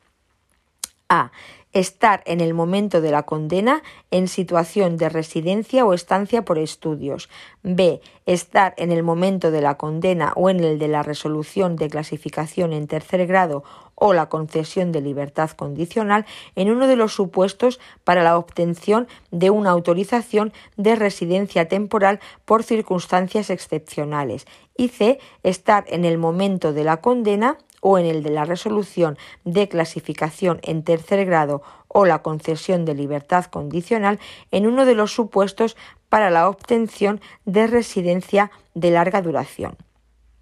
Así pues, la Junta de Tratamiento, antes de proceder al estudio y posible propuesta de clasificación o progresión a tercer grado de un penado extranjero con el objeto de desarrollar una actividad laboral en el exterior, deberá valorar si el interno reúne una de las condiciones anteriormente descritas. Asimismo, dado que la normativa penitenciaria permite aplicar aspectos característicos propios del tercer grado a internos clasificados en segundo grado, se estima procedente solicitar que se conceda validez de autorización de trabajo al auto del juez de vigilancia penitenciaria, aprobando la clasificación en segundo grado con la modalidad de vida prevista en el artículo 100.2 del reglamento penitenciario. Modalidad de vida prevista, artículo 100.2 del RP, aprobado por Real Decreto 190-96 de 9 de febrero en base al principio de flexibilidad. La concesión de validez de autorización de trabajo tendrá plenos efectos en materia de afiliación alta y cotización a la seguridad social no otorga por sí misma la condición de residente y su duración máxima es de seis meses hasta el cumplimiento de la condena, pudiendo renovarse sucesivamente a instancia del interesado al objeto de posibilitar la actividad laboral externa eh, eh, al, objeto de posibilitar la actividad laboral externa, el director del establecimiento dará traslado de la resolución de clasificación en tercer grado o del consiguiente auto del juez de vigilancia penitenciaria a la delegación o subdelegación del Gobierno competente y a la Dirección General de Inmigración, a los efectos de la instrucción del expediente de concesión de validez de autorización del trabajo. Bien, vamos a ver ahora la libertad condicional para septuagenarios y enfermos muy graves con padecimientos incurables. Esta libertad condicional para septuagenarios y enfermos muy graves con padecimientos incurables se regula en el artículo 91 del Código Penal y en el artículo 196 del Reglamento Penitenciario. Nos dice el artículo 91. No obstante lo dispuesto en el artículo anterior, los penados que hubieran cumplido la edad de 70 años o la cumplan durante la extinción de la condena y reúnan los requisitos establecidos, excepto el haber extinguido las tres cuartas partes de aquella, las dos terceras o en su caso la mitad, podrán obtener la suspensión de la ejecución del resto de la pena y la concesión de la libertad condicional. El mismo criterio se aplicará cuando se trate de enfermos muy graves con padecimientos incurables y así quede acreditado eh, tras la práctica de los informes médicos que a criterio del juez de vigilancia penitenciaria se estimen necesarios. Segundo punto de este artículo 91. Constatando la Administración penitenciaria que el interno se halla en cualquiera de los casos previstos en los párrafos anteriores, elevará el expediente de libertad condicional con la urgencia que el caso requiera al, al juez de vigilancia penitenciaria, quien a la hora de resolverlo valorará junto a las circunstancias personales, la dificultad para delinquir y la escasa peligrosidad del sujeto. 3 si el peligro para la vida del interno a causa de su enfermedad o de su avanzada edad fuera patente por estar así acreditado por el dictamen del médico forense y de los servicios médicos del establecimiento penitenciario, el juez o tribunal podrá, sin necesidad de que se acredite el cumplimiento de ningún otro requisito y valorada la falta de peligrosidad relevante del penado, acordar la suspensión de la ejecución del resto de la pena y concederle la libertad condicional sin más trámite que requerir al centro penitenciario el informe de pronóstico final al objeto de poder hacer la valoración a que se refiere el apartado anterior. En este caso, el penado estará obligado a facilitar al servicio médico penitenciario, al médico forense o a aquel otro que se determine por el juez o tribunal la información necesaria para poder valorar sobre la evolución de su enfermedad. El incumplimiento de esta obligación podrá dar lugar a la revocación de la suspensión de la ejecución y de la libertad condicional. Y cuatro, por, último, en este artículo 91, son aplicables al supuesto regulado en este artículo las disposiciones contenidas en los apartados 4, 5 y 6 del artículo anterior. Y el artículo 196 del reglamento penitenciario nos dice que 1 se elevará al juez de vigilancia el expediente de libertad condicional de los penados que hubiesen cumplido 70 años o los cumplan durante la extinción de la condena. En el expediente deberá acreditarse el cumplimiento de los requisitos establecidos en el Código Penal, excepto el de haber extinguido las tres cuartas o, en su caso, las dos terceras partes de la condena o condenas. 2. Igual sistema se seguirá cuando, según informe médico, se trata de enfermos muy graves con padecimientos incurables, cuando los servicios médicos del centro consideren que concurren las condiciones para la concesión de la libertad condicional por esta causa, lo pondrán en conocimiento de la Junta de Tratamiento mediante la elaboración del oportuno informe médico. 3. En ambos supuestos, el expediente deberá contener los documentos a que se refiere el artículo anterior, excepto los relativos a la letra H, junto con un informe social en el que constará, en su caso, la admisión del interno por alguna institución o asociación cuando éste carezca de vinculación o apoyo familiar en el exterior. Cuando se trate de enfermos muy graves con padecimientos incurables, se incluirá en el expediente el informe médico acreditativo de la enfermedad, así como de la gravedad o, irreversibilidad de la misma. En el caso de septuagenarios, se acreditará la edad del interno mediante la certificación de nacimiento del mismo o en su defecto por cualquier medio de prueba admitido en derecho. Y cuarto, la Administración velará para facilitar al penado el apoyo social externo cuando carezca del mismo. Bien, a continuación tenemos eh, una orden de ejecución penal y reinserción social del Ministerio del Interior, cuyo asunto es eh, procedimiento para la emisión de informe médico y tramitación de la suspensión de la ejecución de la pena privativa de libertad por enfermedad muy grave con, padecimientos incurables. Nos habla del marco legal de la suspensión de la ejecución de la pena privativa de libertad por enfermedad, que ya lo hemos visto. Iniciación del procedimiento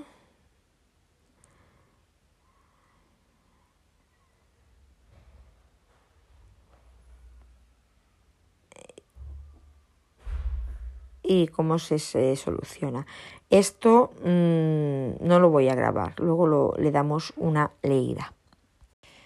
Bien, pues llegamos al cuarto y último punto de este tema 37. Control y ayudas al liberado. Para su adecuado seguimiento y control, los liberados condicionales se adscriben al centro penitenciario o al centro de inserción social más próximo al domicilio en el que vayan a residir. Esto nos lo dice el artículo 200.1 del reglamento. En los casos en que coinciden en una misma provincia un CIS y un centro penitenciario, el seguimiento del liberado condicional correspondiente lo efectuará el CIS salvo que, ponderando otro tipo de razones como lejanía física, limitaciones personales del liberado, criterio de la Junta de Tratamiento proponente, etc., hagan necesario que el seguimiento sea realizado por el centro penitenciario, según Instrucción 8-2009.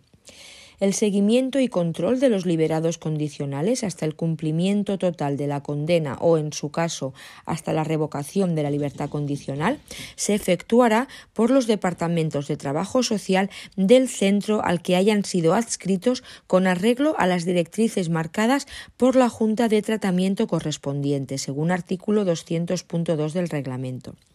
Con este fin, la Junta de Tratamiento, como continuación del modelo de intervención de los penados, elaborará un programa individualizado para el seguimiento de los liberados condicionales que se adscriban al centro penitenciario, que será ejecutado por los servicios sociales del mismo, según artículo 200.3.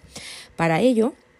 el Consejo de Dirección del CIS constituirá y determinará la composición del equipo técnico que vaya a encargarse del seguimiento y control de los liberados condicionales en el que se integrarán los profesionales del Departamento de Trabajo Social, según artículos 271.1 del reglamento, artículos 273.a, b y h, artículo 275.a, c y e del reglamento y los coordinadores del CIS, según instrucción 8 2009. Finalmente, el artículo 200 del reglamento añade que las reglas de conducta que imponga, en su caso, el juez de vigilancia, se incorporarán al programa individualizado para el seguimiento de los liberados condicionales y que los informes que soliciten las autoridades judiciales y los órganos responsables del seguimiento y control de los liberados condicionales se realizarán por los servicios sociales penitenciarios del centro correspondiente. La instrucción 8-2009 de criterios comunes para la agilización de determinados procedimientos dentro del apartado modificaciones de las reglas de conducta impuesta, nos recuerda que dentro de las funciones de seguimiento y control encomendadas a la Junta de Tratamiento con respecto a los liberados condicionales, según artículo 200.2 del reglamento, ésta podrá realizar propuestas al juez de vigilancia penitenciaria durante el cumplimiento del periodo de libertad condicional para fijar nuevas reglas de conducta en función de la evolución del liberado.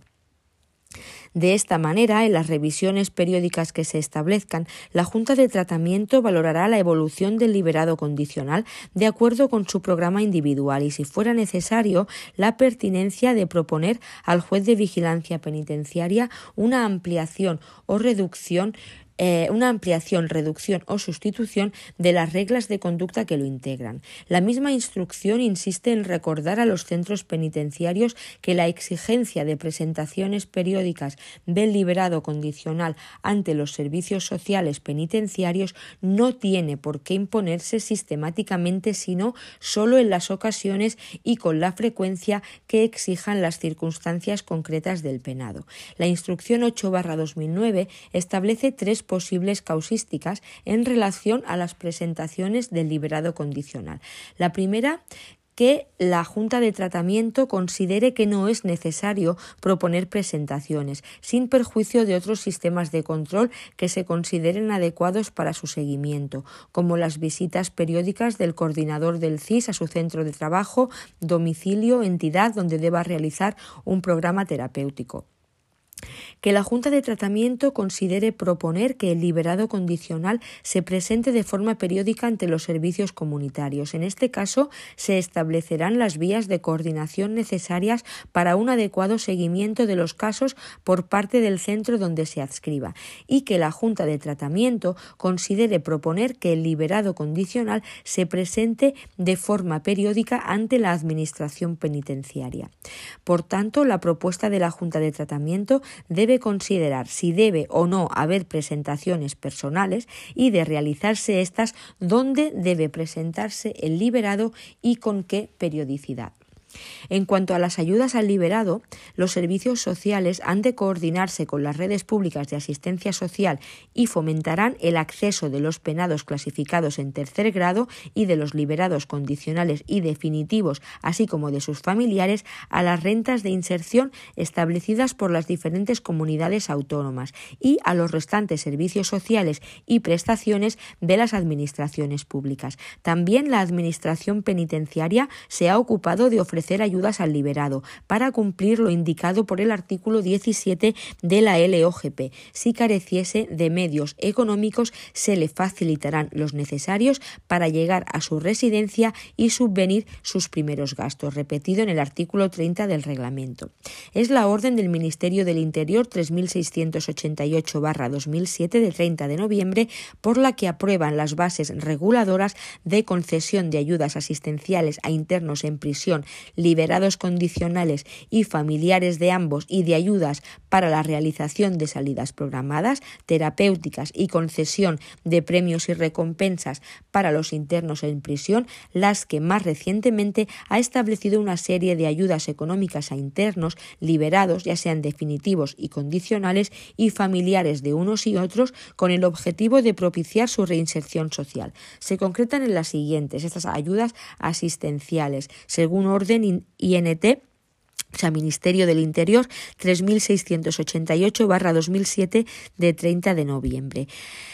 Ayudas asistenciales de excarcelación, de transporte, salidas terapéuticas eh, de los internados judiciales, salidas programadas, comunicaciones telefónicas, detención y traslados e indigentes, gastos funerarios, gastos de documentación, recompensas y asistenciales. Vamos a ver las, las siguientes. Primera,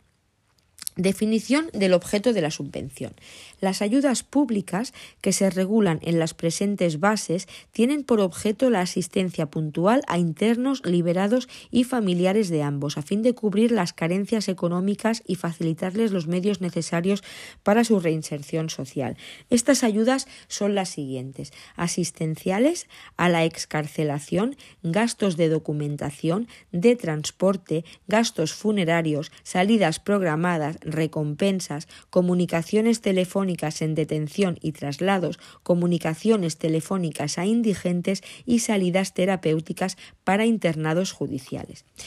En cuanto a las ayudas asistenciales puntuales a los internos que carezcan de recursos para solucionar un problema determinado hasta un máximo de 350 euros. Para los internos, los liberados condicionales y los familiares de ambos cuando no tengan cobertura por parte de los servicios sociales normalizados o comunitarios. Son ayudas puntuales, no periódicas. Ayudas a la excarcelación. Tenemos prestaciones de dinero de bolsillo para el viaje al lugar de residencia cuando sea necesario, dinero para pernoctar cuando sea necesario, billete de autobús de línea cuando no exista servicio de Renfe o para enlazar con este, pago de taxi por razones horarias o geográficas hasta enlazar con transporte público, billete de retorno por otros medios de transporte, incluyendo avión, por razones geográficas o según las circunstancias de cada caso, abono de gastos de ambulancia cuando sea necesario por razones de salud y excepcionalmente los gastos de asistencia personal por acompañamiento. En cuanto a ayudas para gastos de documentación, mediante las que se abonan los gastos que hayan generado los trámites y gestión de la documentación necesaria del interno para que pueda volver a su entorno social de origen, por ejemplo, DNI, pasaporte, etc. Ayudas de transporte consistentes en el pago de transporte público a los internos que de modo continuado asistan a cursos de formación para la inserción sociolaboral o programas de tratamiento sociosanitario ambulatorio. Asimismo, el pago del transporte a internos de tercer grado para la realización de gestiones puntuales encaminadas a su inserción sociolaboral. En cuanto a las ayudas para gastos funerarios de internos y liberados condicional, ayudas para gastos funerarios de internos y liberados condicionales fallecidos. La ayuda va dirigida a los familiares del interno o liberado condicional fallecido y consiste en el abono de los gastos funerarios con una cuantía máxima de 1.800 euros. Esta nueva regulación, por orden del Ministerio del Interior 3688-2007, añade a lo anterior las ayudas para salidas programadas, para realizar actividades específicas de tratamiento, siempre que la actividad esté recogida dentro del catálogo de actividades de cada centro penitenciario. La cuantía es la necesaria hasta un máximo de 60 euros por interno y día. En cuanto a recompensas para los internos que realicen actos que pongan de manifiesto buena conducta, espíritu de trabajo y sentido de la responsabilidad, hasta un máximo de 299 euros de premio en metálico. Comunicaciones telefónicas en detención y traslados. La ayuda es del importe necesario para realizar la llamada. En cuanto a comunicaciones telefónicas a indigentes con informe social favorable,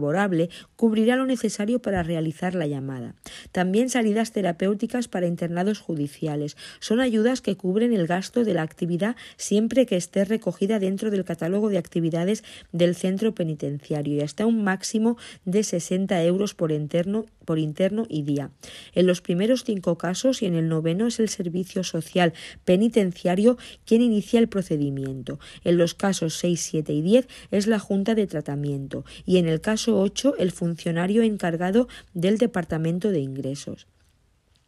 Además, todos los liberados de prisión podrán beneficiarse de la prestación por desempleo siempre que se hayan inscrito en la oficina de empleo dentro de los 15 días siguientes a su escarcelación y no hayan recibido una oferta de trabajo adecuada. El subsidio por desempleo se les dará si carecen de rentas de cualquier naturaleza superiores al 75% del salario mínimo interprofesional, no tienen derecho a prestación contributiva y la privación de libertad ha sido de una duración superior a seis meses. Para ello deberán inscribirse en la oficina de empleo a su escarcelación, ya sea condicional o definitiva, en los 15 días según eh, la LOGP o en un mes según Real Decreto Legislativo 8-2015 de 30 de octubre. Encontrarse inscrito como demandante de empleo durante el plazo de un mes sin haber rechazado oferta de empleo adecuada ni haberse negado a participar, salvo causa justificada, en acciones de promoción, formación o reconversión profesionales y haber agotado la prestación por desempleo y tener responsabilidades familiares o haber agotado la prestación por desempleo, carecer de responsabilidades familiares y ser mayor de 45 años de edad en la fecha del agotamiento. Recientemente ha entrado en vigor la instrucción 2-14 sobre la ley 22-2013 de 23 de diciembre de presupuestos generales del Estado para el año 2014 publicada en el BOE número 309 de 26 de diciembre de 2013. En su disposición final cuarta, apartado 8, incorpora, con efectos de 1 de enero de 2014 y vigencia indefinida, una disposición adicional sexagésima sexta al texto refundido de la Ley General de la Seguridad Social, aprobado por Real Decreto Legislativo 1-94 de 20 de junio con la siguiente redacción. Tramitación del certificado de subsidio por desempleo para adaptarse al nuevo marco normativo surgido con protección por desempleo de los liberados de prisión. Los liberados de prisión que hubieran sido condenados por la comisión de los delitos relacionados en los párrafos A, B, C o D del apartado 2 del artículo 36 del Código Penal solo podrán obtener el subsidio por desempleo previsto en los apartados 1.1d y 1.2 del artículo 215 de esta ley cuando, además de reunir las condiciones establecidas en este último artículo, acrediten mediante la oportuna certificación de la Administración Penitenciaria los siguientes extremos. 1. En el caso de los liberados de prisión condenados por los delitos contemplados en las letras A o B del apartado 2 del artículo 36 del Código Penal que han cumplido los requisitos exigidos en el apartado 6 del artículo 72 de la LOGP y dos, en el caso de los liberados de prisión condenados por los delitos contemplados en las letras C o D del apartado 2 del artículo 36 del Código Penal que han satisfecho la responsabilidad civil derivada del delito, considerando a tales efectos la conducta efectivamente observada en orden a reparar el daño e indemnizar los perjuicios materiales y morales que han formulado una petición expresa de perdón a las víctimas de su delito. La salida en libertad de internos condenados por delitos de abusos y agresiones sexuales o relativos a conductas contra la libertad e, e indemnidad sexual a menores de 13 años contemplados en tipos delictivos del Código Penal en versión anterior a la entrada en vigor de la 5 2010 de 22 de junio comportará la práctica de iguales actuaciones a las señaladas anteriormente. Y hasta aquí este tema 37. Bien, y a modo de anexo de este tema 37 vamos a, a mencionar eh, el resumen de las ideas clave, muy interesante. Tras la reforma penal operada por la Ley Orgánica 1-2015 en vigor desde el 1 de julio de este mismo año, la libertad condicional pasa a revestir la forma jurídica de suspensión de condena y por tanto hay unas ideas clave que debemos de tener muy claras a este respecto y son las siguientes. Uno, conlleva la pérdida de grado, sería el cuarto grado, con lo que debe entenderse de conformidad con el artículo 72.1 de la LOGP que el penado, al acceder a su libertad condicional, pierde su, su grado de clasificación, es decir, el tercer grado. Este lo pierde, por lo que si con posterioridad llega a revocarse la suspensión de la pena restante de cumplimiento y el penado reingresa en prisión, se procederá a su clasificación inicial, no a su regresión de grado. Segunda idea clara durante la suspensión no se está cumpliendo condena privativa de libertad, por lo que dicho periodo no se computa como cumplimiento de condena, por lo que la revocación de la condicional por parte del juez de vigilancia penitenciaria dará lugar a la ejecución de la parte de la pena pendiente de cumplimiento, es decir, el tiempo transcurrido en libertad condicional no será computado como tiempo de cumplimiento de la condena. Tercera idea clave de esta modificación. A diferencia de la suspensión de penas privativas de libertad prevista en el artículo 80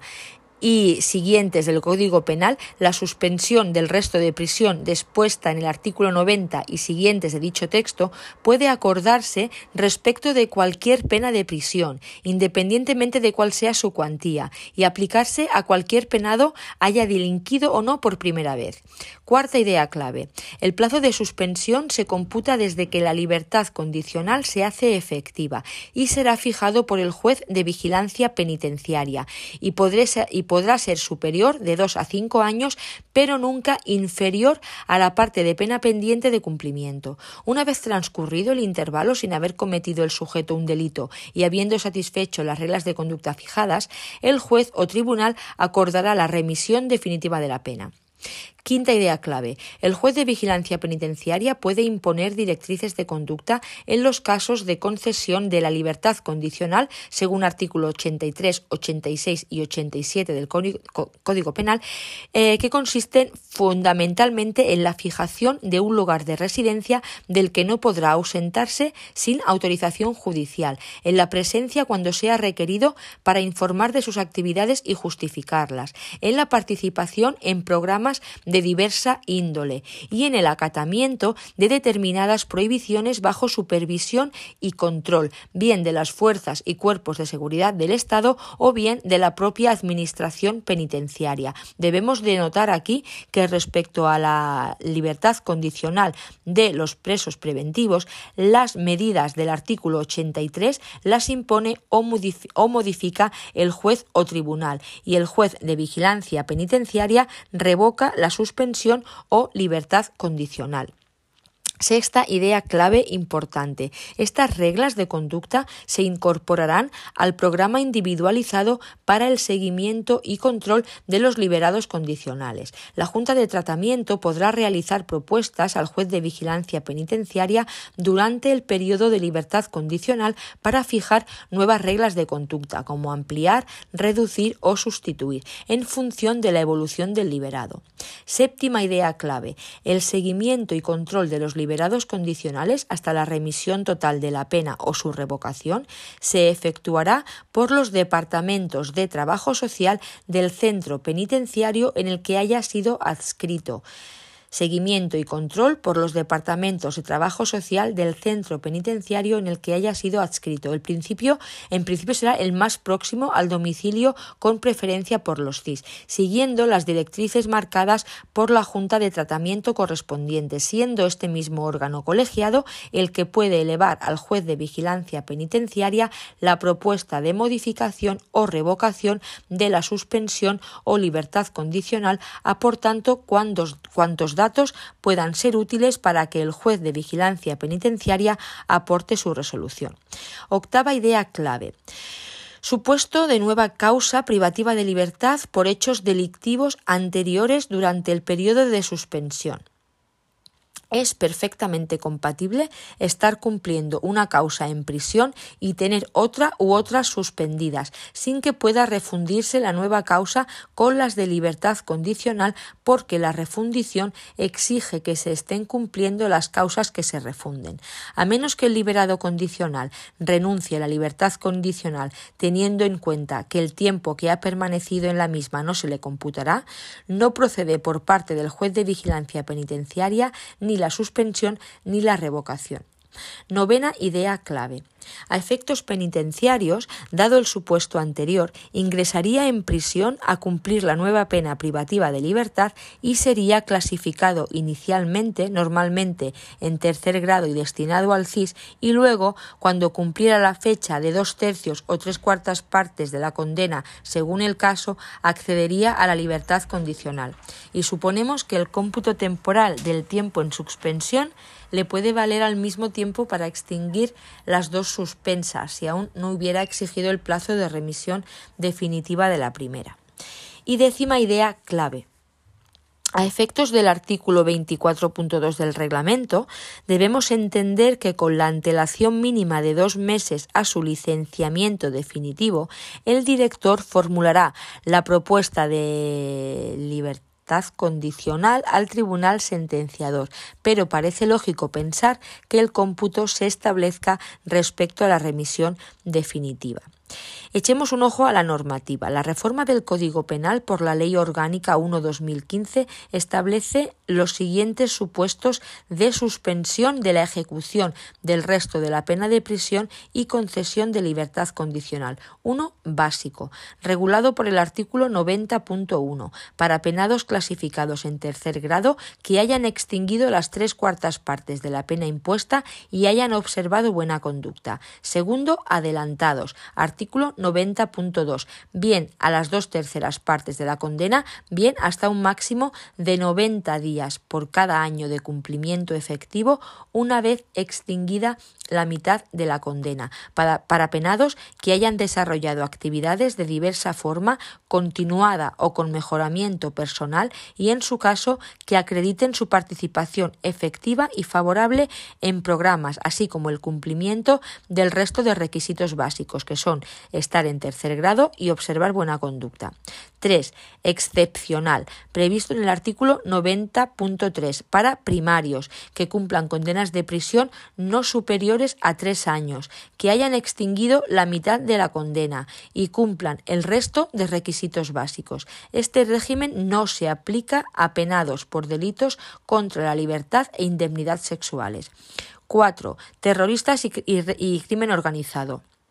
Artículo 90.8. Que muestren signos inequívocos de haber abandonado la actividad delictiva. Los supuestos adelantados y excepcional no son aplicables. Los supuestos adelantados y excepcional no son aplicables para terroristas y crimen organizado.